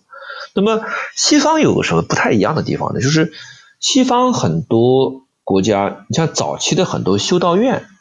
对，他修道院呢，这个嗯，他可能霸占的就是前基督教时代的某一个呃某一个什么地方，然后呢，他可能自然而然这个，比如说古希腊、古罗马的很多这个这个这个书，当然那个书不是今天我们装订成册的，很多是卷啊，嗯嗯，他可能就自然而然就藏在那个就是修道院的那个图书室里啊，嗯嗯，还有一个就你今天很难想象的，就是这个古代书写材料其实特别，就是在西方国家，因为中国发明纸以后，书写材料就就就便宜了嘛。那个西方很很大石头是羊皮嘛，对，那个那个东西纸张的，就是不是我们今天讲的这个现代纸张，就是传统的这种纸，它是比较贵的，是动物皮革，对吧？呃，当然也有埃及草纸，那是另外的，像那个一些国家在泥板上面，但是我们讲的就是欧洲主体上来讲，它是那个羊皮纸嘛。羊皮纸产地就是那个今天的小亚细亚那个叫 Pergamon，所以那个羊皮卷就叫 Pergamon，其实就是产地，就那个柏林那个博物馆不叫贝加蒙博物馆吗？嗯，就像 China 是瓷器。对对对，就是那个意思。所以它那个纸呢，嗯，很多修道院搜集那些古代的书，它不是为了要去阅读它，而是为了囤纸。啊，然后呢，他要抄经书的时候。抄基督教经书的时候，他就把原来那个书上的东西刮掉，哦，改写一下，对，然后就是重写。所以对于那个年代很多修道院藏书来讲的话，它有很多它是出于囤纸的功能，藏了很多异教的书。嗯。但是呢，有的时候呢，也通过这种方式，有些时候就被保存下来了。对，是是是。所以今天有很多时候，我们说，呃，一直到十八、十九世纪到二十世纪。经常还会有些重大的发现，说找到一本什么书，这本书是在某个修道院的那个那个书库里找到的。因为那个修道院那个书库呢，经常时候就是是锁起来的。嗯。因为里面有很多异教的书嘛，他也不希望普通的修道士能看到，可能整个修道院里可能只有几个人有有钥匙。所以那个埃科有个很著名的小说，在欧洲风行一时的那个叫《玫瑰的名字》，它讲的就是那个图书抄写室里的谋杀案嘛。嗯嗯，对吧？其实就是因为那个里边有那些异教徒的书啊，有有这个，就意思就是撒旦的图书馆，你知道吧？嗯，就是所以所以古当然，欧洲古代很多传世文件，当然还是感谢那个就是拜占庭，因为拜占庭它呃保留了就是古代时期的文化，一直保存。后来到了那个奥斯曼土耳其，把它给就是从这个。从这个亚洲赶走之后，很多学者就带着经卷就回到了欧洲，它促进了这个人们重新看到了原来消失已久的这个文献，你知道吧？嗯嗯嗯。所以这个呢，就是呃，你讲的就是欧洲的这个修道院，它其实是客观上呃保存了很多古代的这个书，但是它不是主观上要去搜集那些异教徒的书啊。嗯。哦，其实，哎，书这个东西还是有自己的生命的轨迹哈。对，当然你就刚刚讲的嘛，因为那个书呢，嗯，这个它跟材料其实有相当的关系，就是说，嗯，纸张，嗯，能够保存多久，嗯，其实也很重要。嗯，你像欧洲那羊皮书，它只要没有遭到毁坏，其实它可以保存很长很长时间。嗯，那个，嗯。像中国呢，因为后来发明了这个纸张，它其实也是可以保存很长时间的。当然，那个纸张它本身它比较就是脆弱，比如说遇水啊，呃，遇到一些其他的什么霉啊什么之类的，它很容易损坏。嗯，所以呃，书才要重，不只要一直要去印嘛。对。所以我们经常讲这个书要要什么重印翻版，其实就这个意思，就是说呃。中国古代，比如你你那个雕版时代，比如说你那个版，如果时间长了，那个木板的那个木头不好，对吧？那个他可能就没法再上板去印那个书了，那个字可能也坏了。你这个印好的书，有的板已经没有了，就是板已经毁了，那你要重印的话，还得重新找人再刻。所以这个历史上的书能保存到今天的，就是往往就是什么，就值得去抄写的。值得去刻板的书才能保存到今天，就它这也是一个自然淘汰的过程。嗯，就所谓的经典。对对，就是这也是一个自然淘汰的过程。如果这书没什么价值，人们可能就不会去抄它，也不会去刻它。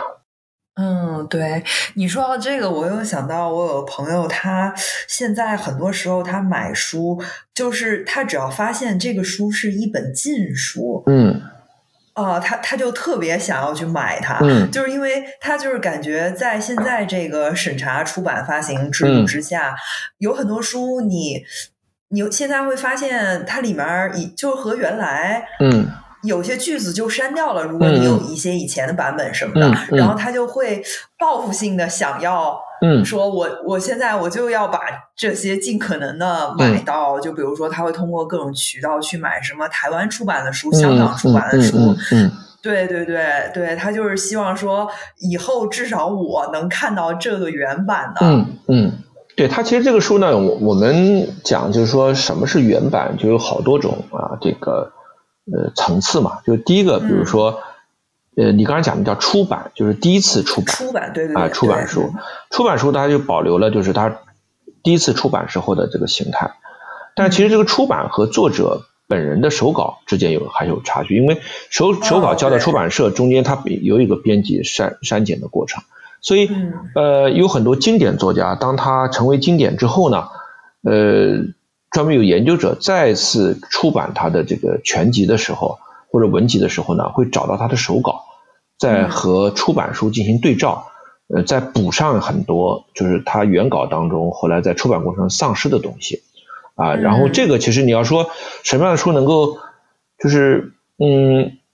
反映作者最原始的这个本意呢？那可能就是他的手稿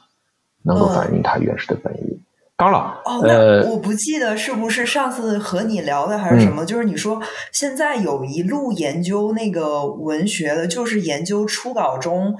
呃手稿中这个作家他删去的部分。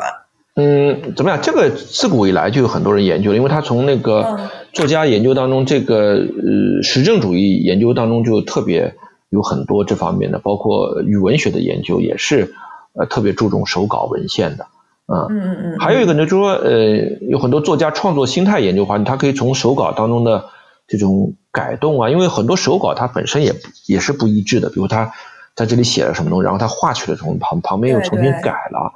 那么德国有一路这个文集的编纂，就是将所有这些改动都百分之百呈现出来，就是他他会把那个手稿影印出来，然后呢，在在排印排印的过程中把那个。删节、修改都一一就是百分之百的呈现，啊，那那个就是就是变成一版那个叫什么 edition，对对对对，在旁边都加上注释，中间是那个原稿，对对对对，或者甚至他在排版的时候就反映原稿上的改动，因为他在那个现在排版技术高了嘛，因为电脑排版之后现在都可以做到了，不像过去那个签字排版就是很难做到这一点。嗯，还有呢，就是你像作者，还有就有的时候作者他有时候自己对。手稿会对出版并不满意，他后来最后他也会不断的修订这个稿。你像金庸嘛，就是这个问题。金庸就是他他老去改他那个东西，所以好多人，所以我怎么读了这本书，怎么跟我小时候读不一样啊？啊，所以那个嗯，就是如果研究一个国家，连结局都能改，是不是金庸？嗯，结局有的时候很难改，就是中间有些什么人物啊，或者有些东西，它场景他会改。那么，呃，就是如果你真的是做作家研究的话，可能就是每次改动都是比较你感兴趣的，就是看看这它能反映着作家的创作心态，包括还有外在的一些，比如社会因素啊，导致他修改的一些原因等等等等，你可能都能看得出来。所以你真的是要一个研究者，或者你真的是特别喜欢的作家的话，可能就是你要买的书。你昨天讲洗版，它不是一个洗版的事儿，就是他每版都要买，就是因为他每版当中可能很有可能就。就就有不同啊，嗯，对比着读，对，对比越多，就是你特别喜欢个作家的时候，可能就会某一本书或者某几本书，你就会这样去动，但大部分书可能没没有这个。对你刚才讲的电子版，其实有也有这个问题，就是对，呃，以前亚马逊的好多书，就是它是那个跟云上它是同步的，对，比如你买了一本书，然后呢，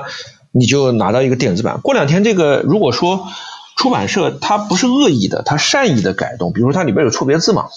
对吧？它就改完以后，它在云上就自动给你更新了。嗯。那事实上你就原来的书就没有了。哦，是。这个就是电子书，就是这种同步电子书，呃，它其实它的一个就是在我们看来，就是从书本身来讲，它为它看上去是一个好的一个事儿，就是给你改善。但事实上，从版本学角度来讲的话，就是你你你看不到原版。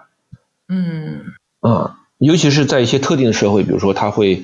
呃，因为外界的因素等等因素，他要求你做一些删节的话，可能你你原版是是是全本，然后最后你更新完以后就变成删节本。嗯，哎，那我突然我个人比较感兴趣的一个问题就是，呃，在这个研究文学这个学术领域，你们有没有就是说研研究什么手稿什么的，或者是这种文本本身的就？会感觉更厉害一些，因为因为在我们神学，就是如果你是那个研究经典的，然后会好多种语言，就是最最厉害的。其他那些搞跟什么社会学相关的那些研究，就是比较末流的了。对这个搞文献的人，他一定认为他搞的是呃最高端的，就是你们你们这些东西都是在我们基础上阐释，我们是直接面对对象的。这有点像考古学家和历史学家的之间的关系。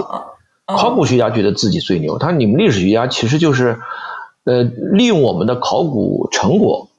然后去在编故事。我们是科学家，就有点这个意思啊。啊，是。其实其实怎么说，就各干各的事儿吧。就是，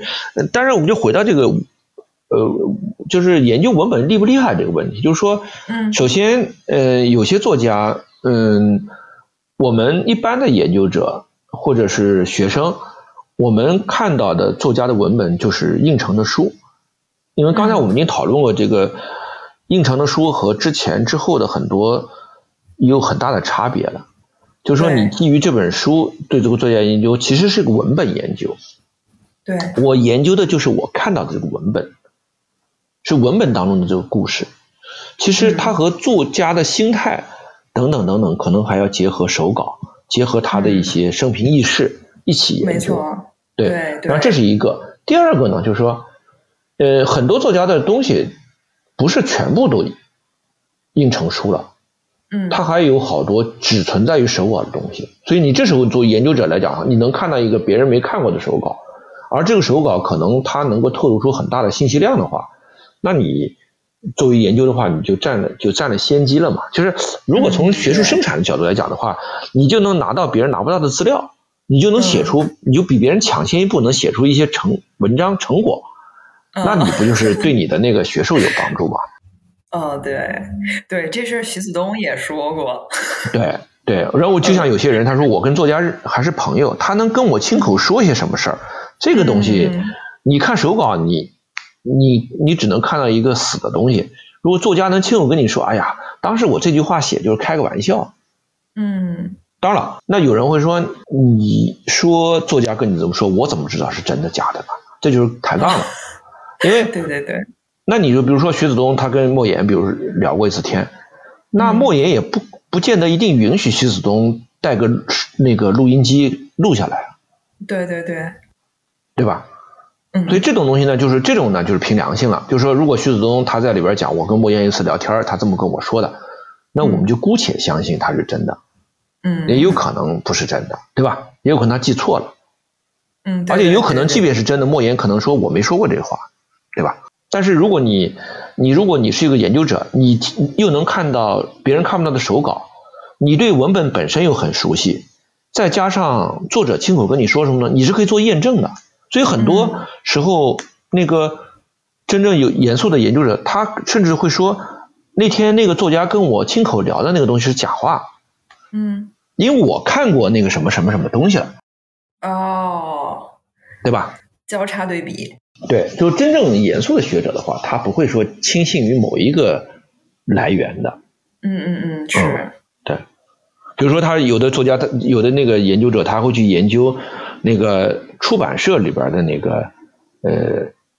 就是作者交稿以后，在出版流程过程当中的很多东西，比如说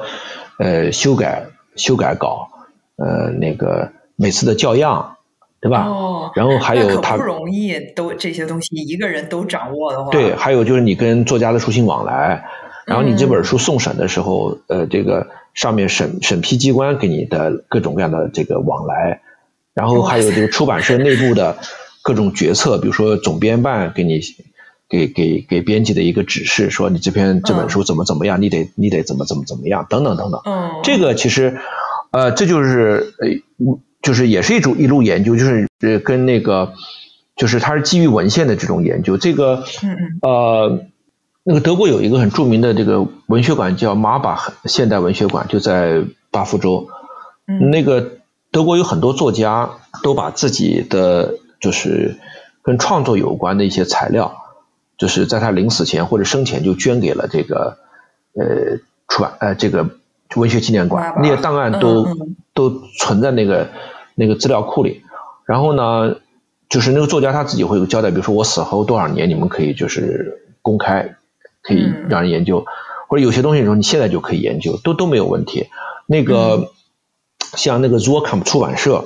是德国就是文学出版社当中的一个旗帜了，他、呃前几年搬到柏林了，他在搬到柏林之前就跟马巴文学纪念馆签了个协议，就说把他出版社里面所有的这些档案，就是寄存在马巴，就是所有权还是出版社的，但是我寄存在您那儿。那么这个其实某种意义上讲的话，也是一种半移交，嗯嗯嗯因为那个马巴和这个档案馆它会有很好的这个储藏条件，比你出版社本身的储藏条件要好。第二个呢，呃，这些东西它会有专门的研究者去做更好的整理。它其实那个乱七八糟档案可能到他那儿以后就是把它整理的井井有条，就特别便于日后的研究者就来研究了。当然，马巴档案馆里面本身有很多工作人员就是研究者，就是他可以最先看到这些东西。然后，如果他获得授权的话，就可以基于这些材料去做研究、写文章。我记得当年我在德国，呃，哥廷根大学访学的时候，那个，呃，我有天在德语系的那个布告栏里看到一个一个小小广告，那小广告是呃，德国当时有一个很著名的呃这个出版家兼文学研究者，嗯，他从哪个基金会那儿搞到一笔钱，就说每年可以招收四个博士生，专门去马巴档案馆去从事基于文献的文学研究、文学社会学研究。嗯嗯，就说他这个里边儿就是这就这是个富矿嘛，就是很多东西。嗯就这样的话，你一本书的生产从一开始作家那儿到出版社那儿到市场那儿，就整个都可以做一个就是去研究。那么当然，这个这很多研究它都可以脱离就是文学研究本身了，比如它可以成为一个出版史的研究啊，呃，嗯对。传播学的研究啊，等等等，就是基于这些材料可以可以生发出很多研究啊，它和我们嗯。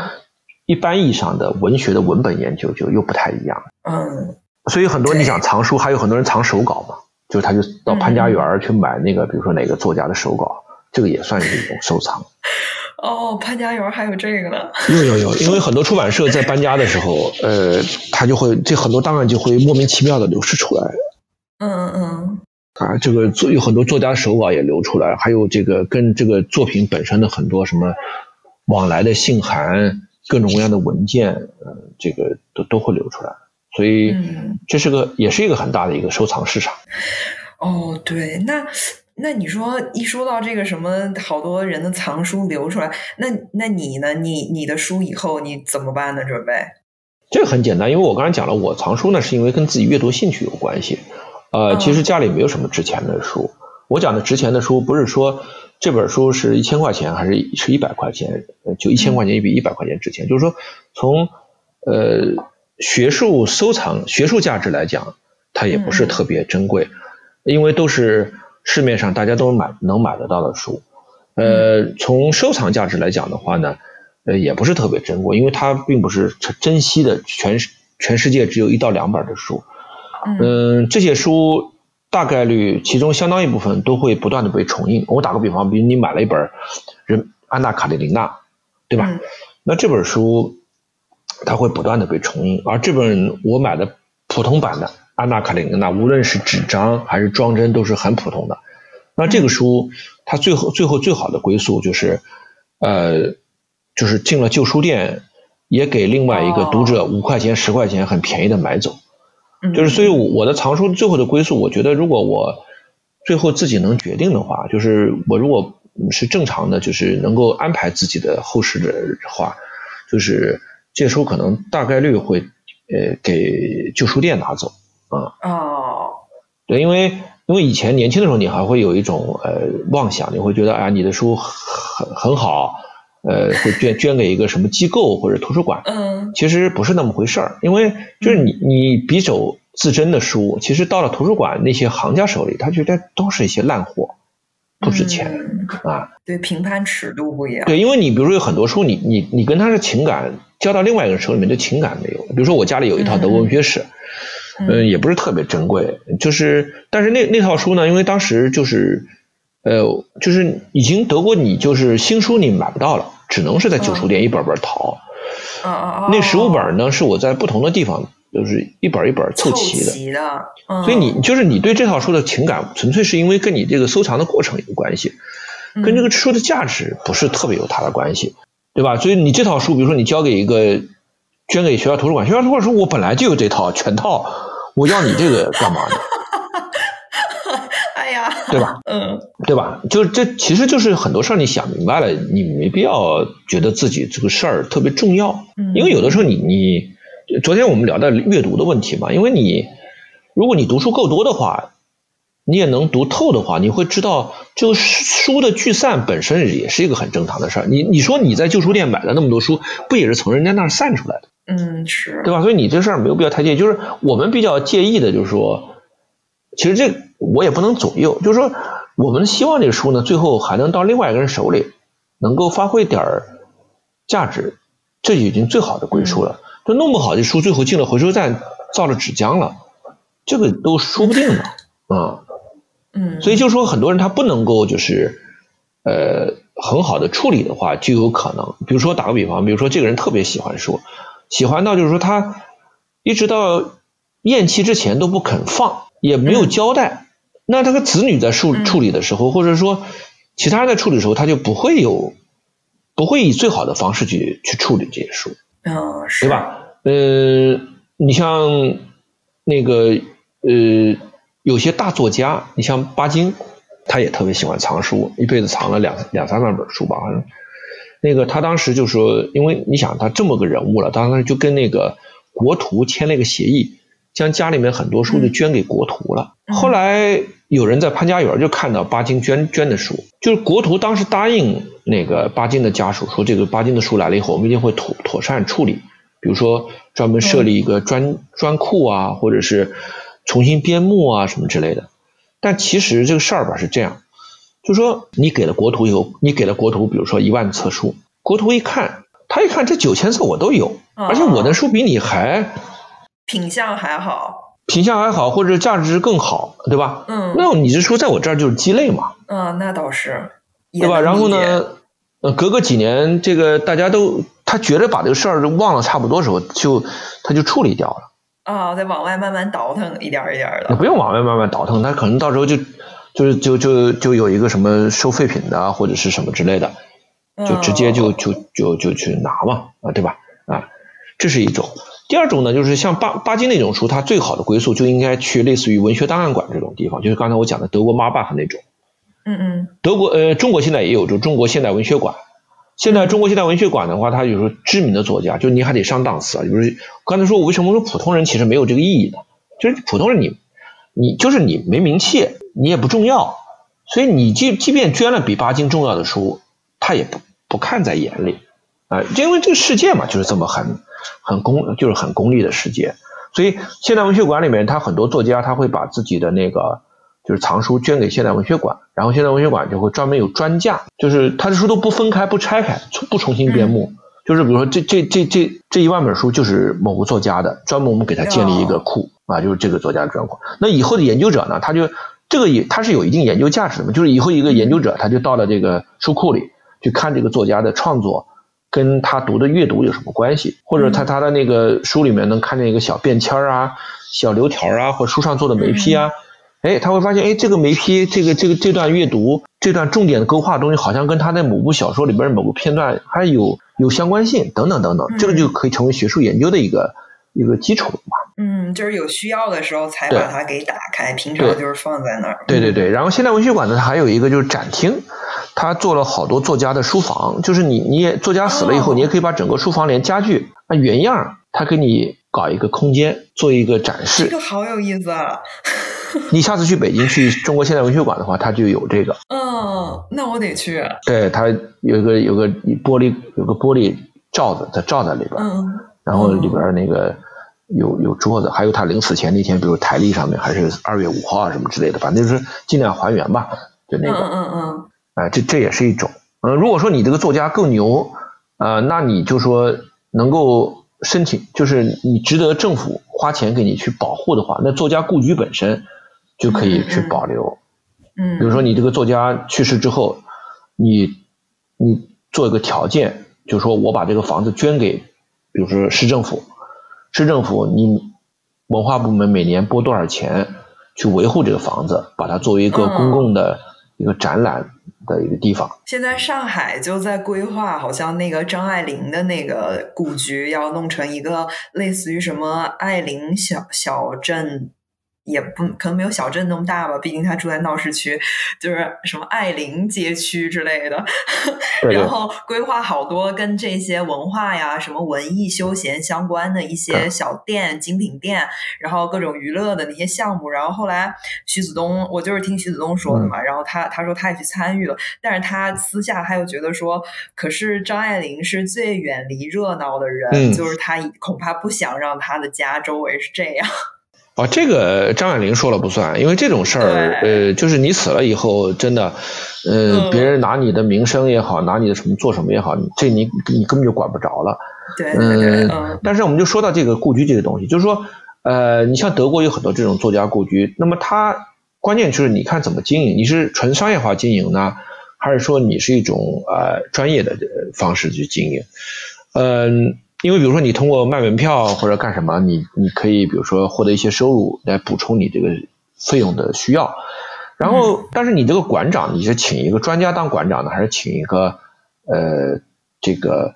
比如公务员当馆长，还是请一个商人当馆长，这完全就不一样。你看德国有很多作家的故居，他的馆长可能就是一个文学研究者，然后呃说不定他本人就是。写了关于这个作家的一个博士论文，对吧？就这种在德国能见到。然后呢，他去了以后，他就会呃把这个这个故居发挥他的学术功能，比如他会专门建立一个图书馆，把这个作家本人的藏书全部给这个整理起来，专门这个陈列。然后呢，他会再去建一个研究这个作家的博物馆，就是说他会收集全国甚至全世界。关于这个作家的作品的译本、呃研究期刊等等等等，还会专门就搞一个。我当时在德国参加过一呃参观过一个呃作家的纪念馆，就是这样搞的。嗯，就是当时我们进去以后，呃那个馆长说：“你看这个作家还没有中译。”就当时觉得其实有点那个什么，因为他说：“你看那旁边，人家那个日本已经出了他这个作家的全集了。”嗯嗯，啊就是他是这种。然后呢，他那个纪念馆里面定期还会搞一些讲座。呃，那种呃，包括呃一些活动啊，它成为一个公共的文化空间，对吧？其实这样的话，就是国内我发现就是，而且他还会希望研究者来通过他这里收藏的文献来做研究，这点国国内做的是特别就是欠缺的，因为国内大部分的这种搞了以后，就是大家都觉得这是我的一亩三分地儿，就特别不希望别人来用他的东西。哦，你像国内现在，国内很多图书馆也是这样，比如我图书馆，我藏了一本全国唯一的书，不让人看，嗯，或者让别人看一页，比如说是复印一页收十块钱，嗯嗯嗯，啊，这种，就这个，对，这个就是它本身就是他把这个东西当做一种文物，而不是当做一种文献来看待，嗯。嗯，就有点像那种我家里有个宝贝，我不想让你知道啊，对对。就像我们私人图书馆的话，其实也有点这个样子，就是说，其实我们我说是怎么说，但是私人图书馆和公家图书馆有个最大的区别，就是私人图书馆一般就是说这个书能不能借给别人，这其实也是个很有趣的话题。嗯嗯嗯嗯，对，因为有很多书，比如说，嗯，就像你同学讲的，我我家里有本那个，比如说呃很珍贵的书，那我肯定不愿意借给别人嘛。但我借了以后，他万一不还呢？万一弄脏了呢？嗯，对吧？或者我想着他就是手摸过这本书，我心里就不爽，对吧？嗯，因为因为我自己我还对我因为我自己还戴个白手套摸这本书呢，对吧？就是这种，对，肯定是这种。还有一种呢，就是说，呃，不愿意借别人书，其实还有一个就是，呃，心态，就是，呃，他知道，你就说你你你自己喜欢这本书，你怎么不能买呢？你为什么要借呢？嗯，对，那哎，因为比如说不是珍贵的书，打个比方，比如说《安娜卡列尼娜》，你为什么要到我这儿借本呢？嗯，你自己不能买一本看看吗？或者说，不是有句话叫什么“书非借不能读”吗？那那图书馆也能借到《安娜卡列尼娜》，为什么到我这儿来借呢？因为你到我这八成，你心里想着不还的。哦，是吗？啊，你们读书人这么鸡贼呢？呃，不是的，就是呃，但凡到呃别人家借书的，基本上是有一半心态带着就是万一不还的心态的。哦，你哦是吗？你说作为借书的人？对对，是的，就是一般来说是这样。哦，那这个书不就是有他自己的去处，来回流转吗？你也借给他，他也借给他吗？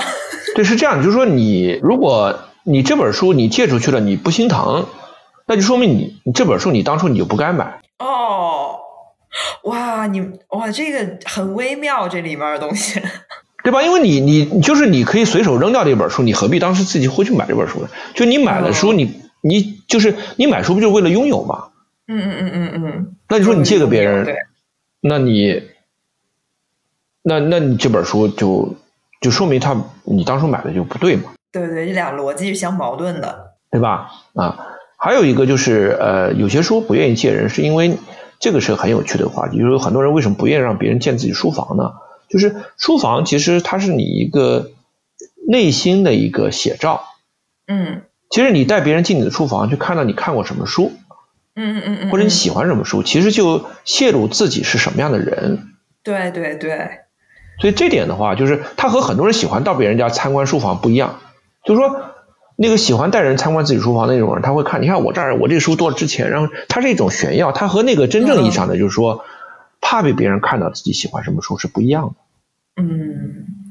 对，所以有的时候就是你也很难向不太熟的人去推荐你喜欢的书、喜欢的电影、喜欢的音乐，哈。对，就是这种。还有还有一个就是刚才讲的这个跟学术有关系，就是呃，最近我在读一本书。呃，叫是一个书评人，也是一个收藏家，他专门研究就是名人藏书的一本书，他里边很多很有趣的文章，比如说他在潘家园买到了几本呃这个某一个历历史学家的呃这个书藏书，嗯嗯，这历史学家曾早年曾在德国留过学，然后呢，他把这个书买回来以后呢，他发现里边有很多批注，还有很多小小小纸条，然后呢，他就去。发现就这个历史学家自己写过的书里边有哪些地方跟他这些阅过阅读过的书有关系？嗯，他就会发现有些地儿发现那本他写的那本书可能出处就在他阅读的这本书里边，甚至有些说的不好听的可能就是抄袭的。嗯嗯嗯，借鉴对一些借鉴或者一个作家也好或者一个学者也好，其实他有的时候他怕别人看自己看过什么书，其实有这种心态。哦，就是因为我我让你看他底儿了，嗯嗯嗯，露底儿了。所以那个你要讲那个民国，就是那个就是我看的这本书，那个作者他的这种研究特别有价值。嗯，就什么呢？就是因为我们现在有很有有个民国热嘛。嗯嗯。民国时候其实学术并不规范，有当民国时候很多人写那个什么学术书，其实有很大的借鉴的抄袭成分。所以《围城》里面说方鸿渐自己写讲义，就是。就是弄了两本那个，问别人借了两本书，然后就写把讲义写出来了。其实跟民国时候好多书就这么出来的，只不过呢，民国时候那些人读的那些书，今天也不常见了。哦。所以你今天的人做这个研究的人，有时候你不知道，就是这本书他他是抄谁的？嗯嗯嗯。因为他那些被抄的书，也也你也不见了。嗯，中间有断层，很难。对对比上，嗯，所以你我我讲的那个人，他就是他通过这种蛛丝马迹，他就能找到呃这个人他的学术上的很多来源，甚至他可以，像那个那个人他写写作时候他比较呃比较恬淡低调，他没有很恶意。如果恶意的人的话，就说啊这个你看就说明谁谁谁是抄袭的，嗯嗯嗯。那你要如果看就是呃比如说那个梁启超引兵式合集。里边那么多什么西方政治史、西方法律史或者什么什么史，他一年就能写好几本，那你说他那书是他自己写的吗？很多时候都是抄袭。那个年代，人们也不讲究这个。对。啊，所以基本上很多书就是编译嘛。嗯嗯嗯嗯，编译没错。所以你就刚刚讲这种文献的考据的研究，其实最后它慢慢可以还原一些真相，嗯，可以让你去解构一些神话，其实还是挺重要的。嗯。行，那我最后还有想到一个，我们之前录在那个呃讲字幕组的一期节目里，然后就说到一个问题，就是到底哪些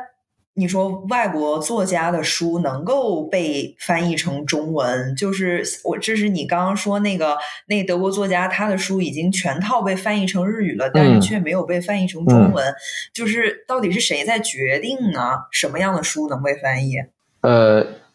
是两，一般主要决定是两个，一个是呃，就是从商业角度来讲是出版社决定。嗯，就出版社它就是以商业价值来判断是吗？对，出版社一般是以商业价值，就这本书能不能卖得好。嗯，或者他预料嘛，因为这本书是如果没有出之前，他是他是看国外的销销量。嗯嗯嗯。比如这本书在国外畅销书是个爆款，那我们这边就能引进啊。嗯。这个就是在现在比高度市市场化的这个运作当中是这样，就是第二个呢，就是学术价值，嗯，或者说文学价值，这个往往是专家和机构决定的。哦，就是比如说，你像我们计划经济时代，我们有好多那种国家的一些项目，比如说我们要整理出版一批世界文学名著，啊，专门请一些专家成立一个委员会来筛选。这个有哪些书值得出？呃，国内现在有好多，就是现在成为经典的译著，其实都是在那个背景当中被就专家译者被组织起来翻译的。嗯。啊，你像那个今天市面上特别就是大家都比较熟悉的那个收藏界比较熟悉的网格本，网格本当时其实就是一套国家项目。什么叫网格本啊？就他那个书的封面设计是封面上那个以网格形式。做一个封面的底衬。哦，那它内容呢？内容就是世界名著嘛，什么呃《荷马史诗》啊，什么《宝马利夫人》。世界名著，然后封面的底底图是网格，所以就俗称网格本。对，嗯嗯。俗称网格本啊，那那个书在就是藏书普通藏书朋友那儿，还其实还是就是是一套比较受追捧的。受欢迎是因为这套书里面有些书它印量比较小，你很难集全。嗯，那你集了集全了吗？没有，我我从来不刻意做这种事儿，就是这种书我不会去刻意去集，就是我书店里看到合适我喜欢我就买一本，我从来没有刻意去集一套什么书啊。嗯，我刚刚讲的文学史集不一样，文学史呢，因为我自己从从事这个外语教学嘛，就文学史，我觉得这套全了，其实就对我的教学是有有帮助的，但我不会去集一套什么。杂凑在一起的什么什么什么丛书，我一般不太会集。嗯，对。那刚刚你说的，像比如说这个网格本什么，这个它还是就是名著，对吧？就是从它的第三个就是什么呢？第第三个就是那种译者本人，嗯，就是他自己特别喜欢个书，那他要去说动出版社才行。哦，因为你国内的出版你是要正规出版，你不能自行出版的吧？对对对。所以国内出版都是要经过出版社同意了才能出版的。就是说，有很多译者，如果他本人也是有一定话语分量的话，比如说他本身就是一个很有名的译翻译家，那出版社会觉得这个人他以前翻译的书卖的都不错，或者他的市场就是口碑都不错，那么他现在如果提出说特别想翻一个书，这个书可能不会太差，那么他们就会去做调研，就看看这个书，呃，别的专家怎么说，然后那个销量怎么说，然后他做个权衡嘛。如果说他觉得这本书不会畅销，但是这本书很有价值。那他可能出版社也会出点儿就是赔钱的书，这个出版社也会有有做这样的事儿。懂了。那那这个，因为比如说在电影出版发行，就是呃，现在也有很大的改变，就会有像 A 二四这种就是独立的一些片，嗯，就是发行厂牌。那你说在这个呃出版出书界，会不会有一些出版社，它就是专门出一些冷门的，它就是很有情怀？有，呃，但是国内比较少，嗯，德国国外比较多，因为就是。呃，国内呢，因为现在出版社，嗯，虽然大部分都是国营出版社，但是他们的那个呃业绩考核啊，什么绩效考核，其实现在越来越严。就是如果你光是情怀，呃，出书不挣钱的话，这个是走不长的。你可以出情怀书，如果这个情怀书出来以后还能够挣钱，那他就会继续让你出啊。否则情况下说你出个五本都不挣钱的话，第六本就出不来了，因为领导就不同意了。嗯，这个有的时候你会想，就是计划经济时代，反而这个事儿好倒简单了。嗯，计划经济时代，因为国营社就是挣钱不挣钱不是特别重要，所以那个年代有好多，在今天看来就是完全就是没有市场的书。当时也出来了，其实就是因为某一个编辑或者某一个一个主事儿的人就说这书很好，我们咱们就出，或者出了一套。对他不对那个体制不一样哈，他他不需要自负盈亏什么的。对对对，现在反而是就说呃是反而比比较难。嗯，然后呢，就如果有些情怀的人他自己想干这事儿的话呢，他又没有这个出版正规的这个这个资质，所以他也出不了。哎，嗯，国外的话呢，比如说我是一个。家，我比如说我手里有点闲钱，我也特别有情怀的话，没出版社帮我出，我自己成立个出版社，我就把书出来了吧。嗯嗯嗯。然后如果说我出了三四本，我老亏本，我撑不下去了，那我自然也就偃旗息鼓了。嗯嗯嗯。德国有好有好有有德国有有一些小众的书就是这么出来的。嗯。就是有有一哥们儿他就是想出几本书，他就自己成立一个出版社，然后慢慢慢慢，对，然后出着出着，这个出版社就在特定的。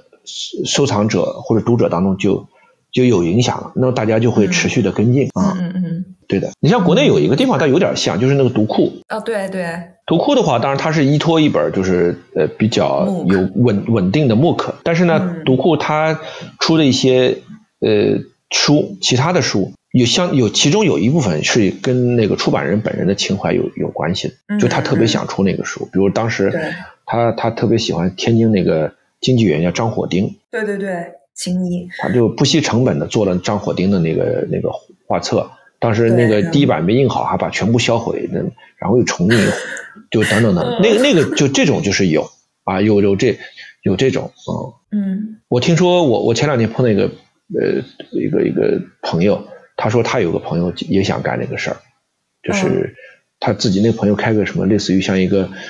印刷厂吧，印刷公司吧。嗯，呃，文创公司，然后挣了点钱，就是准备跟他策划也搞搞一些这样的书，就是特别特别小众的，但会印出来会特别漂亮。嗯哦，对哦，那在中国这问题可能就是版号怎么拿哈？对中国主要是一个出版的审批的问题，因为这种小众的书不太可控。嗯，因为越小众的书，可能里边的在内容上，可能有时候反而。会更容易敏感，嗯嗯嗯，因为它小很多小众书，小众书就是它不符合主流价值嘛。对，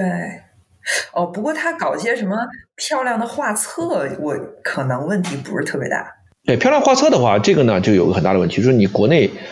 过去特别多，就是呃直接翻印嘛，那时候其实也不讲版权，拿了一本国外画册直接翻了以后就也不署名，直接就就印了，比如说印象派画选。什么什么梵高画选，哦，是这种漂亮画册。对，那个他都没有拿不到原版，他就直接在国外的那个版上面直接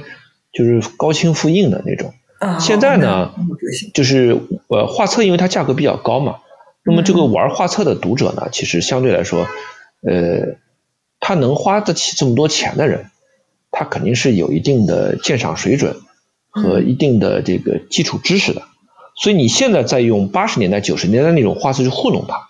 很难了，因为这种玩画册人，他一定知道国外的什么费顿啊，或者他审这种出版社。对对对对。就你国内的出版社说你出本什么梵高画集，人说那个费顿的也就比你多不了一两百块钱，我何必买你的呢？嗯，现在这些信息也很很好查，都是公开对对对对对。对，像现在那个像费顿啊，或者包括像他审啊，他现在和国内一些出版社合作，嗯，就是相当于联合出版。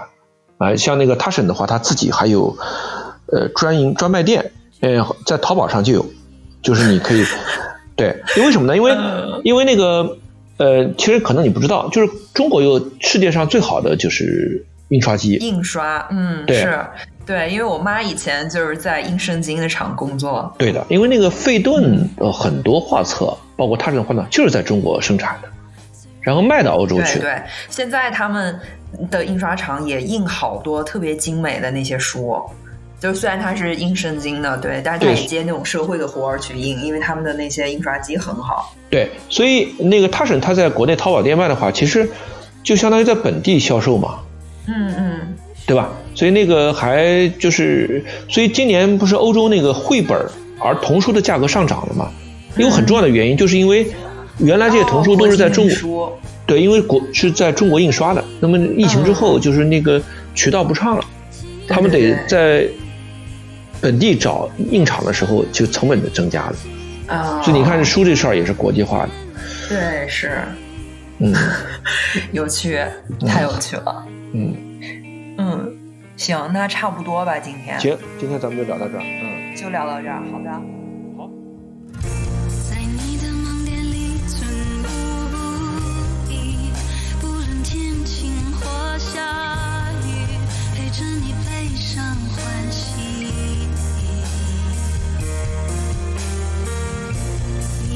从来不觉得好奇，你身旁冷清。